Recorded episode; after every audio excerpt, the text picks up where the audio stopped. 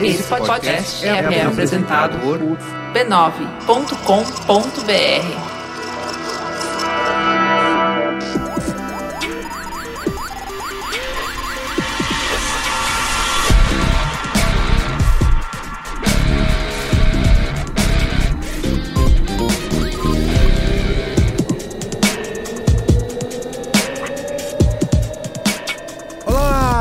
Carlos Merigo, esse é o Braincast número 240. Estou aqui hoje com a volta dele. Vocês estavam com saudade, né? Luiz Assuda! E aí?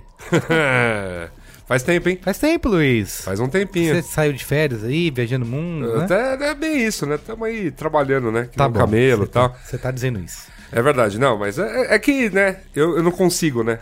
Alguém falou lá na... Levanta a bola da polêmica e eu volto. comentários que o Braincast tá pior que os Titãs. Cada semana sai um integrante diferente. Até parece.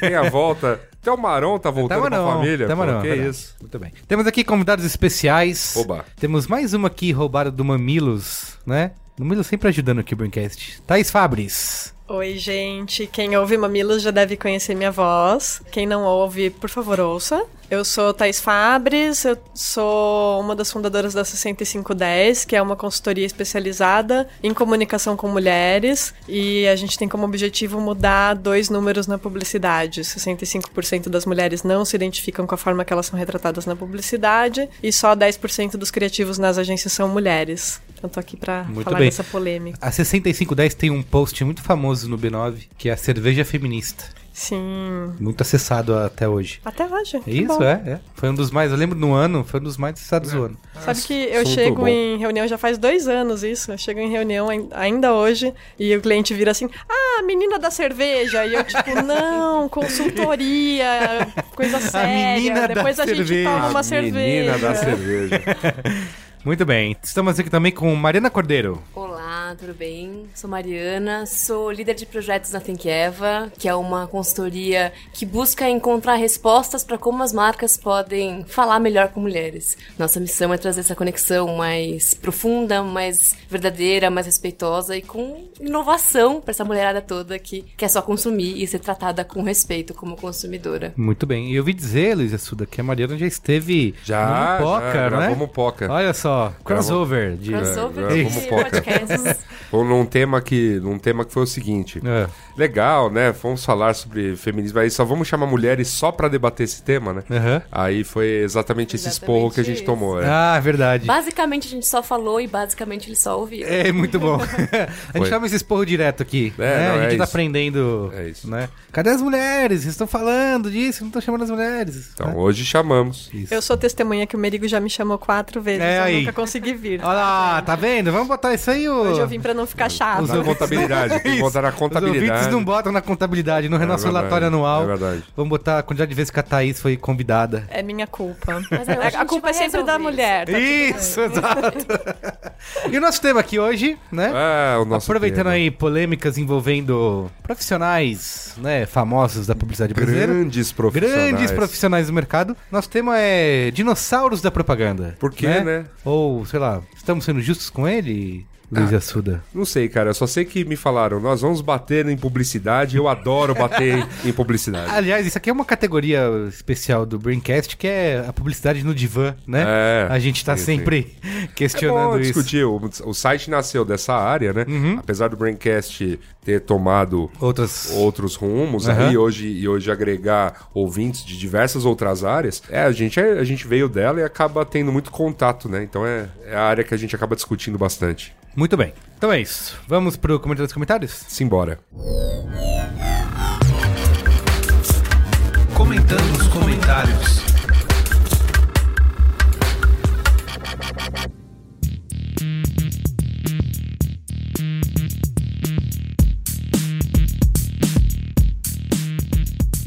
Mas antes, Luiz Assuda, Ah, o- opa, no momento mais antes aqui, mas antes. a gente tem que agradecer os nossos patronos, Oba. né, que fazem parte da Brancasteria Gourmet, que aliás, nesse momento já estão sabendo desse nosso tema polêmico. Olha A só. galera já tá lá em polvorosa, dando refresh nos aplicativos, É verdade. querendo ouvir esse programa. Pra você fazer parte da Brancasteria Gourmet, que está no grupo nosso fechado no Facebook, exclusivo, Premium. que mais a gente pode usar? Camarotizado. Camonetizado. Pra isso, VIP. Top. Exa- Exato, topzera. É. Pra você fazer parte desse grupo, você entra lá no patreon.com barra Braincast ou no apoia.se barra Braincast. Colabora lá, paga três cafezinhos pra gente e você faz parte dessa maravilhosa egrégora, como diria Luiz e Gino. E pode discutir as pautas com a gente, mandar links, ficar sabendo as pautas antes, Uma- capinhas. Uma confraria de grandes. Isso, muito bem. Também temos que divulgar a família B9. Ah, Grande a família família B9. Família que mais cresce no Brasil de podcasts. É, meu Deus. Você acessa b9.com.br barra podcasts, tem podcast pra toda a sua família, quase todo dia um programa novo. E eu quero que você fale, Luiz Assuda, qual que é o novo Mupoca aí que foi gravado recentemente? Nós gravamos um Mopoca nesta semana Uhum. e eu estou com dificuldade de me lembrar do tema. Nesse nível, né? Foi, foi, né? É, muita, é muito programa, Muito- né? não, já? foi muita pressão. Foi muita- Não, brincadeira. A gente gravou um Mopoca nessa semana sobre a ida de Gabriel Prado a Nova York. Ah, olha só que viagem. chique. Grande viagem, Gabriel Prado ficou felizão, me trouxe um monte de muamba e, né, foi para um evento, né, da Enel, né, que levou ele para Fórmula E e foi também para um evento sobre mobilidade urbana. É muito bacana o- as coisas, os pontos que ele ouviu e a gente com isso resgatou aquela famosa trilogia da treta da mobilidade Ah, e fez mais um programa sobre isso. Quer dizer, não, né, como como tá na moda em Hollywood, a gente não fez um parte 4. A Foi gente um fez reboot. a gente fez um reboot. Isso. Um, um prequel. É muito bom. Tá bom. E vai. aí, mas a gente volta a abordar esse tema da mobilidade urbana, trazendo algumas coisas diferentes do que a gente debateu lá atrás, até porque já faz dois anos isso. Isso, então, essa semana coisas no ar, mudam. então? Essa semana no ar. Mupoca A depender- ponto b9 A depender do nosso polivalente Robson Bravo. Robson Bravo. Que vocês vão ouvir essa semana ainda no Cinemático. No Cinemático. Ele esteve aqui. Cinemático, ele tá todo felizão, entrevistando gente famosa. Isso, tá, é verdade, verdade. Tá, tô Aí, feliz. as- astros de Hollywood, né? É verdade. É a vida do Robson agora. Tá bom, e também divulgar aqui os nossos bots do Facebook. São dois deles, tá? Os robozinhos que trabalham escravizados sem receber nenhum salário por isso. Que é o bot do B9, que é o m.me barra brainstorm9. Você entra lá no Messenger, conversa com o robozinho, ele vai te enviar todo dia as últimas atualizações do B9, você se mantém informado. Pra chegar na sua reunião no dia seguinte, sabendo, né, as últimas novidades, as Só. tendências. Porque na sua War Room, Isso, no exato. dia seguinte, já, vai- já vai mandar as novidades. Exato. Isso aí. E tem também o bot dos podcasts do B9. Ah, esse sim, m.me barra B9 Podcasts. Acessa aí, conversa com ele. Ele vai te perguntar se você deseja receber notificações. Você diz que sim, óbvio, né? A única resposta possível. E aí, meu amigo? E aí, toda vez que entrar um podcast novo, pinga lá no seu celular. Dizendo, olha, Mupoca novo. Ouça aí. Naruhodo. Naruhodo, também. Naruhodo, de novo. Naruhodo de novo. A Naruhodo tá, como, tá menos frequente. Tá menos agora. frequente, Isso, sim, diminuiu um pouco. Mas enfim, assine. tá? Assine. Isso aí. Então eu vou ler aqui o primeiro comentário referente ao nosso programa anterior, o 239. 239. Qual foi a pauta? É, qual foi a pauta? Por que tá que vendo? o, Hoje tá todo mundo bem aqui. o rapaz não bota, né? A pauta não foi por que, que Hollywood não desapega? Nossa, olha só! Aí, aí. A Thaís! Ouvinte, muito obrigado, aqui. muito obrigado. Muito bem, comprovando por que que recebe milhões de dólares pra Né? estar aqui hoje. Pra lembrar das coisas. Pra lembrar, isso aí. Minha mam- sócia, se ouvir isso, vai dar na minha cara, porque eu nunca lembro de nada, eu esqueço as pessoas, sou horrorosa. Era isso aí, história sem fim, porque Funciona. Os Hollywood... funcionários do Mamilos ganham mais, mas tá vendo? É. Então, exato. Um Performam melhor. Performam, exato. Então é o seguinte, ó, o Arthur Henrique da Costa Pinto, 25 anos, roteirista, freelancer, professor de roteiro e empresário. Ele tem uma produtora de vídeo. Daenerys Targaryen, né? É, exato, né? você viu? Tem um monte de rainha das tormentas e tudo mais. Olá, pessoal do Braincast, tudo bem? Incrível o trabalho de vocês, não vou entrar nos longos elogios, porque vocês já devem estar de saco cheio de escutar as mesmas coisas, né? Não tamo não, viu, Arthur? Né? Pode mandar Não, não elogio é, pra porque gente, é, o- essa semana o pessoal abriu aquele tal de sarará. Sarará, pra só ouvir. pra ficar recebendo elogio Isso. anônimo. Eu falo, isso compensa o risco de você receber umas, umas xingadas e tal? Talvez. uns assédios, sabe? Pânico desse aplicativo. Então, Pânico. não, mas as pessoas estão amando. Aí eu falei, então sim, né? Acho que al- algo me disse que Eu massagem uma no conta ego é pro- sempre bom. Eu criei uma conta pro B9 lá, só chega spam. Ah, Tem que chegar na de útil. sobre isso eu falo, cara, eu não instalo para-raio pra louco. Eu já sou para raio de louco. Sem instalar anonimato- algo isso. Sem anonimato já chega cada coisa na minha pessoa. Imagina com anonimato. É, pelo Isso. amor de Deus. Melhor não, né? Não, não. Vamos evitar. dessa. Bom, escutando o episódio 239, fiquei com vontade de completar e aprofundar um ponto que foi levantado por Carlos Merigo quando ele comentou sobre as limitações criativas que algumas séries e filmes possuem devido ao público saber o desfecho de uma história. Na estruturação de um roteiro clássico, tanto para filmes ou séries, existe um aspecto de extrema importância que é chamado de pontos de virada, ou turning points. Basicamente, são momentos da narrativa, numa estrutura comum existem cinco deles, em que a história toma um rumo totalmente diferente do que é esperado. Em Little Miss Sunshine, por exemplo, Olive recebe a ligação dizendo que vai participar do concurso. É um ponto de virada, pois até então a história caminhava para uma família que almoçava e nada acontecia. Depois eles começam a viagem. Quando o freio dá problema, agora não tem como eles voltarem. A viagem começou e vai até o fim. Outro ponto de virada. O avô de Olive e por aí vai, não vou delongar mais por motivos de spoiler e tamanho do e-mail. Os pontos de virada são essenciais para uma boa história, pois eles renovam um conflito no filme. O público que estava ansiando pelo desfecho se vê surpreendido pela virada e agora começa a imaginar novos desdobramentos para a narrativa. Antes ficávamos com medo se ela vai conseguir viajar, depois em como ela vai lidar com o avô, depois se vai chegar a tempo e por aí vai. Quando o ponto de virada é fraco ou muda pouco a direção da história, tudo fica muito previsível e por isso perdemos boa parte da empolgação. Acredito que era isso que Carlos Merigo havia comentado. Como sabemos que o Homem-Aranha não vai morrer, fica difícil nos surpreender, mudar o rumo da história e por consequência renovar o conflito. Caímos no esperado e por fim não nos interessamos muito pela história. Uma das formas de gerar esse ponto de virada é a morte de personagens importantes. Ponto que vocês zoaram muito. De certa forma, Você eles... foi muito zoado, Merigo? Não fui não, não lembro disso não. Tá bom. De certa forma, eles funcionam bem nesse sentido, pois pega o público desprevenido e força a história a tomar novos rumos. Vocês conseguem lembrar de alguém que faz isso magistralmente? E lá vamos E lá nós. vamos nós. George Martin. Game of Thrones pega a gente desprevenido toda hora. Ele sempre tem um ponto de virada genial nas mãos. Depois de certos acontecimentos, a história muda totalmente de direção e o público é pego construindo todos os seus anseios do zero. Entenderam? Bom, Tentei dar uma resumida boa aqui no assunto, só para vocês tentarem contribuir um pouco com o trabalho de vocês. Um grande abraço e até mais. Legal, Tá bom? legal. Ponto de virada. Fica aí, essa dica tem que ter Ponto de virada. cinco deles. Primeira menção a Game of Thrones na noite. Isso.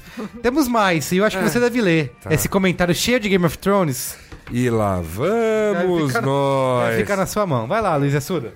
Caio Oliveira, 23 anos, professor e estudante de análise de sistemas, Água Nova, Rio Grande do Norte. Olha só, um abraço para o pessoal do Rio Grande do Norte. Olá, Braincasters. Escrevo para dar dois centavos sobre o tema do programa 239, em especial minha opinião enquanto fã enciclopédico de Game of Thrones. Sim, eu sou um daqueles caras. Em um certo momento, um dos participantes do cast disse que George R. R. Martin teria que escrever o resto dos livros baseado no que acontece na série. Já adianto que isso não acontecerá. Primeiro, porque o próprio autor dos livros deixa claro em diversos momentos que não pensa na série enquanto está escrevendo e já afirmou que as histórias tomarão rumos diferentes. Segundo, porque, opinião minha, os enredos das últimas temporadas estão cada vez mais simplistas e lineares. É perceptível o aumento nos furos de roteiro, inconsistências, personagens rasos e uma divisão muito clara entre vilões e mocinhos, coisa que não existia antes. Sobre o tema do programa, nossa, você deve ter falado tanto dessa série.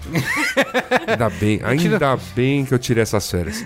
Sobre o tema do programa, eu acredito que a verdadeira questão seja o quanto há para se explorar nesse universo. Não vou puxar a desculpa do caça-níquel porque acho irrelevante. A possibilidade de explorar o universo é que diferencia, por exemplo, os spin-off de Game of Thrones da segunda temporada de 13 Reasons Why completamente desnecessária e, segundo o que já foi anunciado, repetitiva. Acredito, inclusive, que o tamanho do mundo criado pelo autor é também a causa de outra das questões levantadas no cast: a demora do George R. R. Martin em finalizar a história. Os livros são narrados pelo ponto de vista de quase 20 personagens diferentes. A história é realista realista, tá? Entrelaçada de modo que eu não vejo um livro desse sendo escrito em três anos, chutando que seria normal para as obras fantásticas com as quais estamos acostumados. Por outro lado, é justamente a complexidade que permite que este universo ficcional seja explorado de outras formas. Martin já declarou que esses spin-offs, que ainda estão em fase embrionária, serão sobre histórias do passado de Westeros. Ou seja, não esperem as aventuras de Brienne e Podrick, ou Better Call Littlefinger. Serão provavelmente histórias que os leitores já conhecem através de contos, menções nos próprios livros ou pelo World of Ice and Fire uma espécie de Silmarillion do universo de crônicas de Gelo e Fogo. Isso porque o George R. R. Martin deu uma atenção especial à construção histórica de seu universo, assim ele cria a sensação de imersão e ao mesmo tempo a vontade de ver aquelas histórias sendo contadas na tela. Sabendo do sucesso da série, eu acredito que a notícia sobre os spin-offs foi até natural para os fãs que acompanham os livros. Eu acredito justamente por ser um universo já consolidado na mídia escrita e com uma legião de fãs na TV, os executivos se sentem segurança em adaptar essas histórias. Então duvido que a HBO largue esse osso tão cedo. Obrigado por lerem até aqui esse longo e-mail. Excelente programa. Abraço a todos. E aí, Luiz Assuda, você que é um consumidor recente de Game of Thrones. Você voltou Rick and Morty, você viu? você e o... Muito bom, cara. É assim, ó, sobre o nosso o e-mail aqui do nosso amigo Caio Oliveira, a gente discutiu muito isso de que é pra, o Game of Thrones ter um monte de spin-off, porque eu falei que a série o Game of Thrones tá acabando, né? Tem essa temporada e tem só mais uma sequência de poucos episódios, sei lá, 7 ou 10 episódios no máximo, e vai acabar. A HBO, inclusive, quer adiar isso em vez de 2018 pra 2019. Nossa. É, Eu porque sou- assim- Eu sou tão feliz que eu não vejo isso aí. conversa, né? Nossa. Porque você imagina o seguinte, os caras têm na mão aquilo que faz as pessoas assinarem o canal deles. Né? Ao contrário de outra, de, sei lá, da Netflix, tem um monte de coisa rolando ao mesmo tempo, é mais barato, é mais acessível e tudo mais. A HBO não tem, os caras estão confinados numa, num pacote de TV caríssimo. E eles têm esse momento único no ano, que é a galera ver, puta, eu preciso assistir, eu não, eu não quero esperar, quero assistir na hora, quero assistir com todo mundo, não vou baixar, senão vai ser muito tarde e tal. Então esse, esse é o momento, os caras precisam disso. Imagina que tá acabando. Então é óbvio, né, que eles vão criar um monte de, de coisas. Eu, não, como não sou leitor dos livros, eu vejo isso só como, puta, vão esticar a história, vai ser caça-níquel, vai nada demais. Eu entendo que o nosso amigo aqui, Caio, falou que tem um universo vasto a ser explorado, mas ao mesmo tempo acho preocupante, né, do quanto que isso realmente pode gerar uma narrativa interessante pra televisão e uma coisa vazia, sei lá, um, um Hobbit dividido em três ah, filmes. cara, Better Call Saul, necess- Better Call Better Call Saul é bom, né? É bom, cara. Não é, bom. não é Breaking Bad. Não é, mas, é bom, bem né? legal, é é, bom. bem legal. Mas Better Call Saul foi um desses... Quando eu vi isso, falei, puta, é uma merda. Os caras só estão querendo esticar à toa. E eles têm um problema, que eu falei até no programa aqui, o Better Call Saul... Você sabe qual é o final do Sol, então toda vez que botar uma arma na cabeça dele, você fala, foda-se, não vou matar o cara. Mas, gente, Ah, aí, aí ca- caímos naquele... Nossa, coisas que eu já, já discutimos tanto aqui. papo dos spoilers, é E, isso? pelo amor de Deus, cara. Eu, ah, eu sei o final dessa história, eu não vou ver. Ah, ah, pô. Eu Todas sei, as histórias já foram contadas pelos gregos. Obrigado. Muito obrigado, eu Thaís. entendo isso, Eu, Luiz eu, falo, Assuda. eu falo isso pra ele assim, ó, há anos. Tudo bem, eu concordo com isso, mas eu acho que é ruim quando os caras que escrevem os roteiro- o roteiro da série tentam transformar isso numa tensão, entendeu? Porque não adianta, você sabe que não pode mais Ah, usar mas cê- isso. cê- cê- tipo, só que aí que tá. A tensão não é ele morrer, que você sabe que não vai morrer. A tensão é o que, que ele vai aprender disso. A história que que é a isso- jornada, Porque um é, que porque você, porque assim, ele é um, jornada. ele é, É, um eu bundão, sabe? A primeira temporada ele é um, jornada. ele é um bundão, Ah. bundão. Como é que ele se torna aquele advogado sagaz, Sagaz. escroto, entendeu? Que aborda o Walter White com Better Call Saul, Tá bom. entendeu? Essa é a jornada. Ó, eu vou ler o último comentário aqui antes que os nossos ouvintes reclamem da duração dos comentários, tá? Ok. Elton Mendonça, ele tá falando aqui sobre o podcast das cumbucas, que na verdade eu nem sei qual foi o programa, mas é, é que ó, aquele que o Higino disse que estava falando sobre cumbucas com a namorada dele, e ele depois de um tempo abriu o celular e tinha uma propaganda de cumbuca Ah. no Facebook ou no Instagram e falou que estava sendo observado, né? Estava sendo ouvido. Isso causou uma polêmica. Aliás, isso virou uma coisa no Braincast que a gente está recebendo dezenas de relatos por semana de pessoas contando que estavam conversando com algo sobre ó, com um amigo. É. E aí abriu o Instagram, o Facebook e tinha um anúncio imediatamente. Recebi umas propagandas de Paris, viagem pra Paris, sem nunca ter pesquisado nada do tempo decolar, todo. cara. Gente, mas é óbvio que eles estão ouvindo nossas É óbvio que conversas. estão ouvindo. Mas dá um medinho você saber que você tá falando sobre clareamento de dente, de repente tem a pasta de dente E- preta, Exato. Mas eu, eu reagia assim quando eu comecei a usar o Gmail e aí eu mandava um e-mail sobre alguma coisa e ele me trazia um anúncio sobre aquela mesma É. coisa e hoje isso é absolutamente natural na vida. Isso, exato. E eu acho que é pior o fato de que as TVs Smart TV estão sendo hackeadas e É, você tá sendo isso, tem isso, tem os outros assistentes sua casa, pessoais lá. O Guga E o- falou e o do. é, não existe mais TV dumb, né? Agora é só, é, no mínimo É ela... smart. Nossa, que raiva. E aquele medinho da webcam. Gente, eu tô completamente assustada com essa tecnologia. O Guga falou do, da Alexa da Amazon, Eu do não outro instalo Home. essas coisas, Ele falou, mano. cara, isso aí é como colocar um microfone da Apple dentro da sua casa, entendeu? Tá direto lá no. no- Eu não, cara. O celular já é muito, assim. Infelizmente ele tem que estar com a gente o tempo todo e tá ouvindo aqui, né? Isso. Ô, celular. Celular, mande aí propagandas pra mim sobre. Isso, exato. O quê? Então, a gente tá. Joias, pergunta de joias aí. Joias. Olha aí, joia. Se aparecer até o final do programa, você abre aí pra ver se tem Joia. alguma coisa de. Você comprar uma joia? Pra ficar tudo jóia rara. E H. aí? Stern, Tiffany. que mais? Fala uma Vivara. Vivara. Vamos ver se no final aparece uma propaganda. Então a gente- estamos recebendo diversos relatos de ouvintes preocupados, né? Contando coisas parecidas como o que aconteceu com o nosso amigo Higino. E o Elton diz o seguinte. Tive duas situações recentes e preciso compartilhar. A primeira, conversando sobre um amigo que está viajando para Miami, comentei que precisava de um tablet. Falamos, né, sobre isso. Sem pesquisar na internet por uns 20 minutos. Para minha surpresa, comecei a receber propagandas de tablets em todos os sites que navegava. E agora, por consequência, nós também. Isso. A segunda. Alguns dias depois, conversamos sobre lentes de câmera com esse mesmo amigo. Adivinhe? Sim, recebi propagandas de lentes. E o principal, de lojas gringas. Afinal, estávamos falando da hipótese dele trazer de lá pra mim. Não estamos sozinhos. E pra mim é fato. A partir de então, deixo a Siri e o OK Google desabilitados. Cobri a câmera do meu Note. Até estou pensando em desligar o celular em algumas situações. Por exemplo, reuniões de temas confidenciais no trabalho e até transar. Essa, esta é a grande paranoia do universo. Que, que fim anúncio você contas. pode receber se o Google Home te ouvir transando? Você, você pode receber um gemidão no zap. Ah, tá bom. Gente, nunca recebi. Nunca? O gemidão Nem no o zap. negão da piroca, nem o gemidão. Os meus amigos são todos piroca. maduros. Não, é que, é que eu desabilitei o WhatsApp de fazer download automático das coisas. Então eu já vejo que é besteira, eu já nem, nem faço. Ignora, deixa passar. E agora o negão da piroca eu não consegui escapar, não. o negão, negão da piroca, ele me O negão pegou. da piroca, ele é horrível, porque ele é a objetificação do homem negro, tá, É. gente? Hipersexualização do homem Não negro. deveríamos fazer piada com Não isso. deveríamos. Devia ser É, refletir, vamos parar pra refletir. Tá bom. Sobre o podcast sobre opinião, que ele fa- que é o, o podcast que a gente fala fatos versus histórias, né? O que, que muda a opinião das pessoas. Ele classificou de sensacional. Aceitar uma nova opinião não é uma tarefa fácil. Aprender o ponto de vista do outro ou tentar convencer alguém da sua opinião é uma tarefa surreal. Adorei os fatos. Ha! Debates, dicas e acima de tudo, a forma como tudo foi posto na mesa. Abraços. Tá bom? Então é isso, gente. Cuidado com o que falam ao celular. E se continue nos enviando aí histórias, relatos de como a inteligência artificial, de como a publicidade onipresente, ouvinte dentro da sua casa, te impactou. É, nessas horas dá até saudade, né? Do, do tempo que a propaganda era só com que é comercial do primeiro sutiã. Hum, você tá fazendo já um gancho. Tá dando um gancho pra pauta. Muito Só bem. Luiz Assuda, é isso aí. Ganho milhões por isso.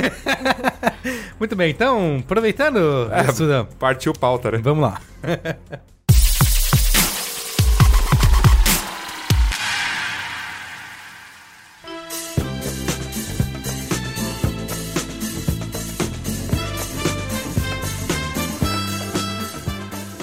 Muito bem, ó. Tivemos aí essa pauta aqui dos dinossauros da propaganda. Eita! Estamos sendo justos com ele? É agora, hein? Tivemos casos recentes aí, né? De teve o Nizam dizendo que é preciso ser muito macho para ser gay e que apesar de uma boa vontade de- do, do texto do que ele queria dizer, foi maldito, né? As pessoas que Ninguém quer ofender, né? É, e é verdade, é verdade. Refletir sobre as formas, Exato. com quem a gente tá falando, como a gente tá falando. Mas atingiu muita gente, né? Que se sentiu ofendido por isso. Tivemos aí o caso também bastante famoso do Ashton Oliveto, que disse numa entrevista pra BBC que o empoderamento feminino é um clichê criado pela publicidade. Também né? falou que Porsche é melhor que mulher. E Isso. olha que mulher é excelente. É, alguém, alguém comentou assim, mas o, o Olivetti já conta isso, essa história em várias palestras e nunca Eu ninguém tenho- falou então, nada. eu tenho- eu Esse é tenho- o problema, né? Eu tenho, essa, eu tenho essa curiosidade, porque ele justamente ele começa usando exemplo assim, não, porque foi um evento que o Domênico Di Masi me convidou. Eu falei, alguém foi entrevistar o Domênico Di Masi e falar, ele falou esse absurdo e ninguém falou. Como essa história Isso. nunca vazou, meu Deus? É, Fica ninguém meio falando. confuso de entender o raciocínio que ele quer fazer pra falar. Enfim, É, difícil bom, de entender difícil. como ele chegou nessa Como chegou nisso, mas exato. chegamos aqui. E é uma história super complexa, né? Longa e Não, tal, e longa, tenta se justificar, tá bom. E também tivemos aí, um pouco antes do que isso, é, o Kevin Roberts, que é o, o fodão, chefão da Satin Sat. Era, né? Era, isso, que ele teve que se aposentar mais cedo, porque ele deu algumas declarações polêmicas aí, dizendo que esse debate já estava encerrado, que não precisava, né? Falar de feminismo. É, não precisava, igualdade de gênero Igualdade já era uma gênero. coisa que... Tamo bem na sociedade. É, exato, exatamente. 65-10, né? É. Ah, tá. Mas já tá resolvido, na Tá verdade, resolvido, já é né? 100% zero. Ah. Não, mentira. Então, assim, a gente teve. Tivemos aí esses caras, né? Grandes nomes do mercado, da publicidade brasileira, e que, como eu até pensei e disse isso em conversas antes desse Braincast, que isso vai além. Eu vi algumas pessoas até cobrando isso, ah, vocês não respeitam o legado desses profissionais e tudo que eles fizeram, as campanhas maravilhosas, geniais, que se hoje a gente tá onde a gente tá, é por conta deles. Esse Te- mercado maravilhoso. Mercado maravilhoso. super bem pra todo mundo. Isso, exato, que tá bem. perfeito. Teve até a gente gravou o, o último código aberto que tá no ar, tem mais um pra ir ainda, mas o recém, o que tá no ar agora, que foi gravado com Eco Moliterno, ele fala sobre isso, assim, que os argentinos dizem pros brasileiros que a gente tem que rezar pra Deus e pra Washington Oliveto antes de dormir, porque o Washington Oliveto é um dos responsáveis por transformar o mercado de publicidade brasileiro em algo relevante, né? A gente tem aqui no Brasil, por exemplo, publicitário, tem muitos que são rockstar, né? O próprio Nizam, Gente, próprio... alô, alô, W Brasil. Isso, exato. Uma música sobre uma agência Exatamente. que foi um hit na minha infância. Foi um hit, exatamente. Então, esse cara, esse cara se trans- transformou num- numa figura, numa celebridade.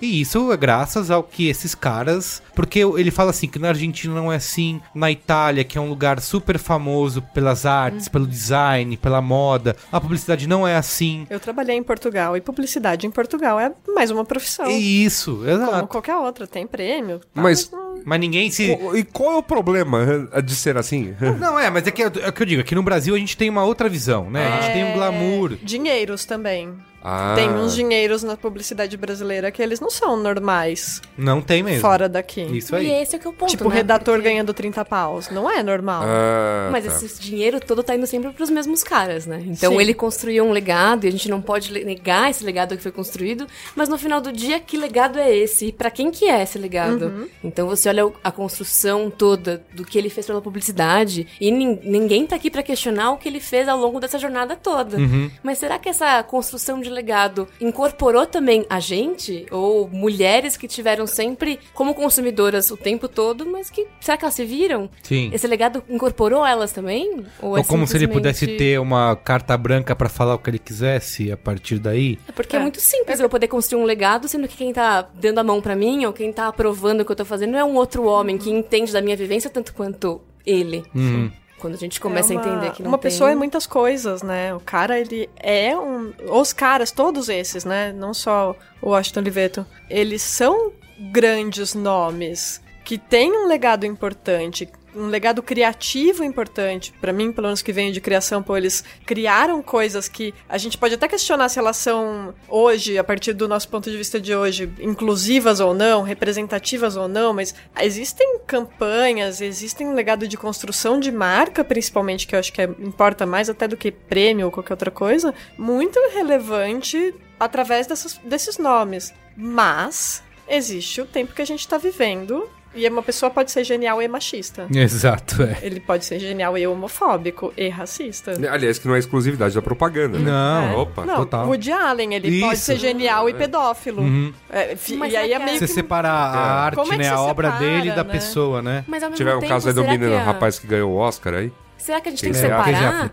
A gente acaba separando e colocando, tipo, não, beleza, ele é um grande gênio que acaba sendo um machista. Mas a gente separa quando a gente olha pras mulheres que estão na mídia. Sei lá, eu tenho um exemplo muito na minha cabeça da Lindsay Lohan. Uhum. Que foi, coitada, passou por milhares de coisas, se perdeu na vida. Hoje ela aparece em mil fotos completamente zoada, todo, vendo piada pra todo mundo, e ninguém nem tenta voltar pra ser quem, quem ela era. Hum. Então não se perdoou a carreira dela, não se perdoou ela como mulher. Sim. Mas quando você pega um Woody Allen, quando você pega um Washington Olivetti falando, ah não, mas ele é um gênio no mercado, porém ele é machista, ou porém ele é assediador. E a gente tenta separar, mas a gente separa isso quando é uma mulher na linha de frente? Sim. Uma, uma coisa que eu li bastante e eu queria perguntar pra vocês, se vocês acham que todo mundo que criticou, porque virou uma grande, um grande lance nessa semana aí, né, as pessoas nas redes sociais comentando o texto, se corre o risco da gente ter mal interpretado o que ele disse, porque ele questiona uma coisa que é algo comum. Eu até ouvi, isso- eu até vi isso num texto do Think Eva que vocês falam que vocês até concordam que em muitos casos se torna um discurso vazio. Eu lembro, a gente teve lá, Luiz Assuda, num evento no Facebook. Em que o Pedro Gravena, que já esteve aqui em alguns Braincasts, ele começou uma pergunta que na hora me arrepiou os cabelos assim, todo mundo ficou fudeu, vai dar pau aqui, mas depois ele aterrizou e todo mundo parou, putz, vamos pensar, que ele, ele tava falando do Festival de Cannes, que esse ano, né, Cannes Lions foi completamente dominado pelo feminino, por campanhas que defendiam isso, a campanha da garotinha lá no em Wall Street. Até ganhei um leão. Eu, Ogilvy Nescau. Ó, é verdade! Muito bem, cadê o leão aqui na mesa, Não, Thaís? Custa muito caro, leão. Custa muito caro pra ter uma réplica. Brother, brother é, é meu, meio cafona, não combina, não combina com a decoração da minha casa também. então. brother, brother meu ganhou um leão, aí ele falou, pô, até tinha reservado um grana pra, uma grana pra fazer o troféu, mas aí a geladeira quebrou. É, entendi, é melhor. Cada escolha uma renúncia. Aí, Isso, falei, melhor escolher uma geladeira Leão de canes. O que gela melhor uma cerveja, né? Isso. Aí a pergunta dele era no sentido de que ele considerava que isso tudo era uma moda da publicidade e, e que isso era ruim. A preocupação dele é que as agências e a publicidade e as marcas investiram tudo esse ano pra falar desse tema e que na verdade não fizeram nada de prático e que no ano que vem esse tema vai desaparecer. Essa era a preocupação dele. Falou, já que a galera já aproveitou, já ordenhou esse, esse tema o ano inteiro e já ganharam os prêmios, isso foi a grande coisa, então ano que vem foda-se, entendeu? As agências não vão fazer nada. Vocês acham que isso é um- realmente. Será que é sobre prêmios, né? Porque se a gente pegar Cannes, que esse ano premiou muito bem campanhas que precisavam desse reconhecimento e como uma regulação e que estimula o mercado a ser mais criativo, ótimo que isso seja premiado. Mas ano passado a gente tinha é, campanhas falando sobre, bem, tô- não tô te filmando, fica tranquilo. Ah, é verdade. Então, tipo, em um verdade. ano o mercado mudou e de repente todos os publicitários do mundo e do Brasil Entenderam. entenderam. Não é isso. E não é sobre um prêmio. Eu sou publicitária e eu cresci profissionalmente nesse meio onde não, publicidade é prêmio e entendendo que será que é isso mesmo? E tive sorte de ter profissionais ao meu lado que mostravam que não, que a gente tá falando com pessoas. E quando você vê, entende que todas as estratégias de empresas pra falar, no nosso caso dessa discussão com mulheres, é sobre pessoas, e aquele conceito que parece absurdo, mas de que mulheres são pessoas e são consumidoras e têm o seu direito a consumir, Sério? Juro. Nossa. Menino. Pá, Chocante, explodiu né? minha cabeça. A minha também, nossa. Quando eu descobri isso, eu entendi por que vinha a Terra. Caraca. Mas aí você para pra entender que, na verdade, essas, esses, essas premiações são necessárias, mas o que elas estão fazendo, o que a gente tá fazendo aqui não é premiação, não é campanha pra prêmio. É conversar com consumidoras que vão sempre ser consumidoras. E sei lá, eu hoje tenho 27 anos e tenho essa consciência. E talvez uma menina de 19, de 17, tenha uma consciência muito mais esclarecida do que a minha, e ela vai ser a consumidora das, dos anunciantes que a publicidade trabalha hoje. Eu vi uma pesquisa esses dias, inclusive, que falar com meninas adolescentes hoje é falar sobre feminismo. Sim. Então, a- geração que vem aí não é falar sobre feminismo, é falar sobre pautas do feminismo. Vem uma geração aí que esse- essa conversa ela é inc- incontornável, né? Não tem como você não passar- participar desse assunto. E quando você entende marcas como elas têm um papel que publicidade nunca acompanhou só a sociedade, ela criou muita coisa do que a gente vê como o que é belo, o que é aceitável, o que é legal de se consumir, o que é luxo, o que é glamour, o que é riqueza. A publicidade fez parte, a mídia fez parte disso. Mas como a gente faz pra separar esse o que é realmente algo que que tá mudando de fato. Eu lembro até de num. de- Do, do fogo de palha. é, do Fogo de Palha. Eu, eu lembro, falando em Cannes, assim, o único ano que eu participei do evento, eu achei muito foda isso, porque foi uma pergunta. Foi do Martin Sorrell, né? Que é um cara também super polêmico e tal, o dinossauro, outro dinossauro da publicidade. Tava com um cara lá que era o CEO da Coca-Cola Global, e o cara começou a falar de não sei o que, campanhas e não sei o que, engajadas e feminismo. Aí o cara de repente vira e fala: Mas quantas CEOs mulheres a Coca-Cola tem? Aí o cara meio travou, assim, sabe? Porque. eu- e aí eu acho que foi aí que você começa a perceber. Eu comecei a perceber essa diferença, assim, de. Ah, você faz a campanha, que é super legal, super engajado, todo mundo compartilha, a Coca-Cola é legal. Mas no dia a dia da empresa, será que eles estão fazendo alguma coisa? Mas eu acho que essa é a missão, e quando a gente fala Think Eva 6510, não é simplesmente como ajudar essas marcas a, a terem uma campanha legal, ou Surfarem fazerem parte a dessa onda. onda, mas é como walk the talk. Então, beleza, o seu discurso tem que ser muito bem alinhado com o que você acredita como marca, qual é o seu posicionamento, o que o seu consumidor, a sua consumidora acredita, mas o que você está fazendo dentro da empresa para as mulheres que também são consumidoras e que trabalham com você. Então não adianta a gente construir grandes conceitos, que são discursos belíssimos, se no final do dia dentro de casa eu tenho a a- o departamento de diversidade da Coca-Cola que tem um monte de homens brancos, Exato. gays, É, barbudos. ali- aliás, esse é o caso que eu até ia, ia comentar aqui. Vendo, eu tenho um amigo, assim, um amigo de longa data que tá nesse comitê. Então eu vi a foto, eu vi a polêmica, eu falei, eu vou calar a boca, eu vou ficar quieto aqui, uma hora eu chamo ele de canto e tal. Mas é, é, eu acho interessante que, assim, né, depois, passado anos do, do Martin Sorrell ter dado essa no CEO da Coca-Cola, aí a Coca-Cola, bot- olha, né? Acordou. Tô aqui fazendo uma parada. E o legal, acho que dessa história toda foi. Porque a campanha, quando saiu a campanha, todo mundo elogiou. Ah, essa Coca-Cola é Fanta, que lindo, tal, Coca-Cola, não sei o que lá, aquela coisa toda. Aí acho que num, num lance do tipo comunicação interna, conheça a equipe do nosso comitê de. Acho que o que pegou o nome, né? Comitê de Diversidade. Diversidade da Coca-Cola. Porque eu acho que poderia Não ser. só homens brancos. Se, se eles falassem, olha, conheço os responsáveis pela campanha, acho que ia passar despercebido. Mas comitê de diversidade. Comitê de se olha, diversidade, diversidade homens foi, brancos. pegou, pegou, pegou, Isso. E é pegou. aquela, aquela envolvimento com o assunto até a página 1, né? Não, é, não, eu, lance, eu acho que o lance, eu acho que eles podem até ter encarado falando, ah, não, são todos homens brancos, mas gays. Então, né, fazem parte Olha aí. uma invisibilidade aí de, então, LGBT, É, diversidade. né? Isso. É, Então, é, é bem, as é bem isso. lésbicas, as trans, mas, as bi. mas eu acho que Mas é, aí, que aí as, acho que é as aprendizado, né? empresas contratam homens brancos e aí elas É. abrem uma exceção para homens brancos gays. Ah, Ah, sim. e aí, de vez em quando, entra uma mulher, mas ela, às vezes, é uma mulher branca lésbica. Agora, negros estão muito longe desses lugares. Opa. Estão anos luz. Trans estão, gente, na esquina fazendo programa 90% das mulheres trans no Brasil. Não E são a nem gente- um pouco é. levados É. a sério, né? Quando tão, tem uma profissão Nem dita um pouco, regular, não nem são um levados a pouco. sério. Agora, tem um papo. Outro dia eu tava numa, num evento de uma empresa de tecnologia, que era justamente o lançamento do comitê de diversidade dessa empresa. E estavam todas as grandes empresas de tecnologia nesse evento. E tava um cara na plateia que, infelizmente, eu não sei quem ele era, mas ele era alguém importante que ele foi chamado ao palco, porque estava no evento. E ele sobe no palco e falou: Bom, já que vocês me chamaram aqui, vou dizer uma coisa. Muito legal que vocês tenham um comitê de diversidade. Importante que as pessoas que vêm trabalhar aqui, elas se sintam acolhidas nesse espaço, que vocês estão abrindo espaço para recrutar mais gente mais diferente. Que bacana. Agora, o que, que a sua empresa está fazendo com o poder político e financeiro que ela tem para que o seu funcionário não seja morto quando ele sair daqui e for para casa dele? Porque o Brasil é um dos países que mais mata pessoas LGBT no mundo. Tem uma violência racial muito grande. Então, o que, que sua empresa, como que sua empresa está fazendo lobby para que o Congresso passe leis que garantam a segurança dessa pessoa? Tã, travou. Travou, acabou o evento. Acabou. Climão, acabou. Torta de climão Torta de servida. climão. E, a, e fim E do é evento. muito sobre isso, né? Mas eu, eu queria contrapor um negócio do discurso vazio, porque também, ao mesmo tempo, não existe discurso vazio. Um discurso, ele é muito importante. A gente trabalha com discursos, né?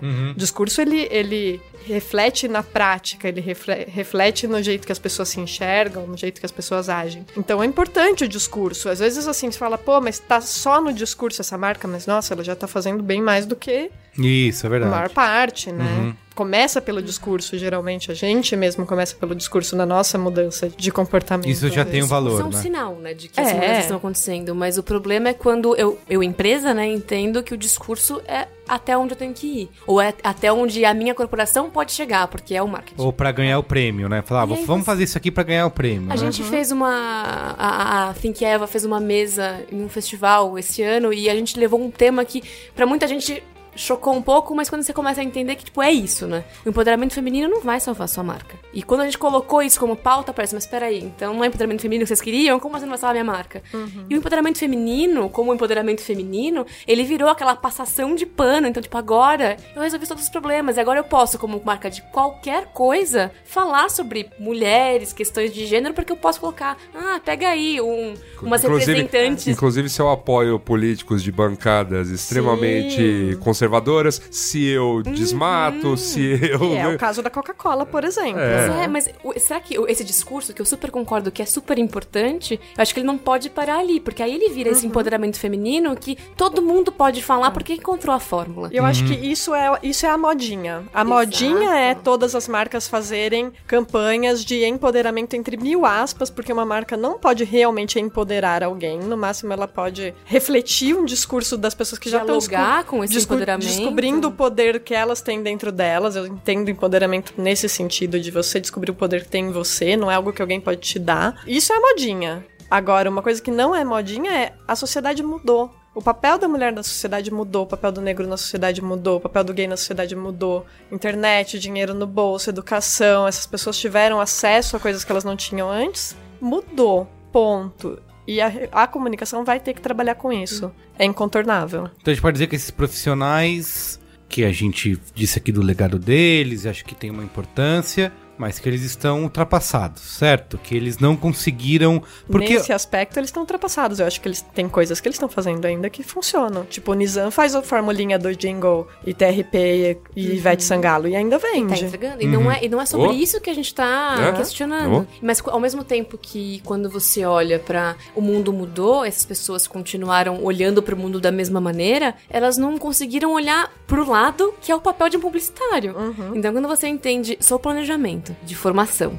Então sempre trabalhei com planejamento até mudar pra uma carreira em consultoria. O nosso papel como planejamento é entender o que tá acontecendo no mundo. Isso. Entender quais são essas tensões, ou entender como as pessoas se relacionam com essas E isso tensões. eu não diria só de planejamento, mas do publicitário como um publicitário como um todo, todo. É um cara que, assim, eu sempre aprendi antes de cursar publicidade, que é esse cara que tem que entender a cultura, Ah, né? tendências. O zeitgeist, o cara tem que estar ligado, ele tem que ser o. Exato. Pra mim, essa coisa de que eu já vi muito na internet, até já entrei em discussões com alguns, que é que publicitário conservador é um contrassenso, né? De que isso é uma coisa que não deveria E a existir. Suda tem uma posição sobre E a isso Suda que é acha bem que não. interessante. O que, que você acha, Assuda? Eu acho que é, é justamente o contrário. Que publicitário é conservador, ponto, assim. Eu conheço muitos colegas, né? Que a gente, aliás, alguns que a gente já trouxe aqui, Aham. que a gente conhece as posições políticas e ideológicas que me fazem parecer um cara de direita, dependendo do cara que a gente traz aqui, né?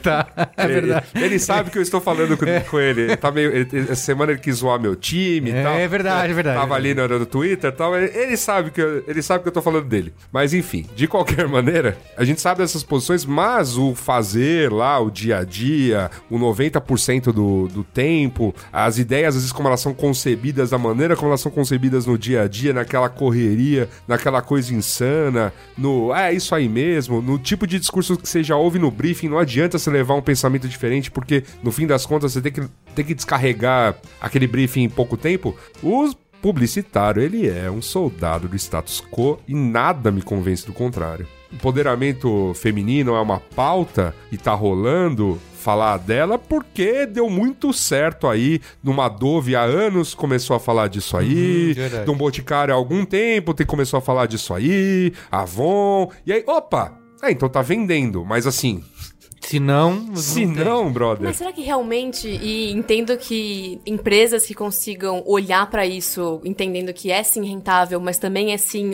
uma resposta pro que as pessoas querem, não é só o status quo trabalhando, é sim a, a ideia da- do capitalismo incorporar a contracultura e transformar isso em cultura. É. Beleza, entendo que exista isso. Sim. Mas dito isso, será que, sendo a publicidade essa amiga do status quo, que tá ali flertando e construindo tudo isso, tratando as, e tem que vender pra pessoa, pessoas, essas pessoas não têm que, no mínimo, ser tratadas com respeito? É verdade. Vai que Entendendo- o status quo mudou. Então, supor então é, vamos su- podemos que, supor de que o status quo mudou. mudou o status Sim, quo. sim, sim. E é um caminho Que as pessoas já não volta. aceitam mais, né? Aquela É. comunicação. A gente fazendo, apresentando pra vocês todo o trabalho que a gente teve no estudo que a gente desenvolveu na Think Eva pra falar sobre Fala aí do estudo. Como que tem um nome maravilhoso? Como é compromisso inegociável. Isso, compromisso negociável. Adorei Então, esse- é exatamente essa discussão. Então, quando você entende. Na EVA temos pessoas de diferentes departamentos da comunicação: publicitários, jornalistas, comunicólogas em geral. E a gente discute muito sobre isso. Então, o que estava acontecendo? O que está acontecendo com o mundo, né? Porque a gente não entende mil marcas querendo participar dessa conversa,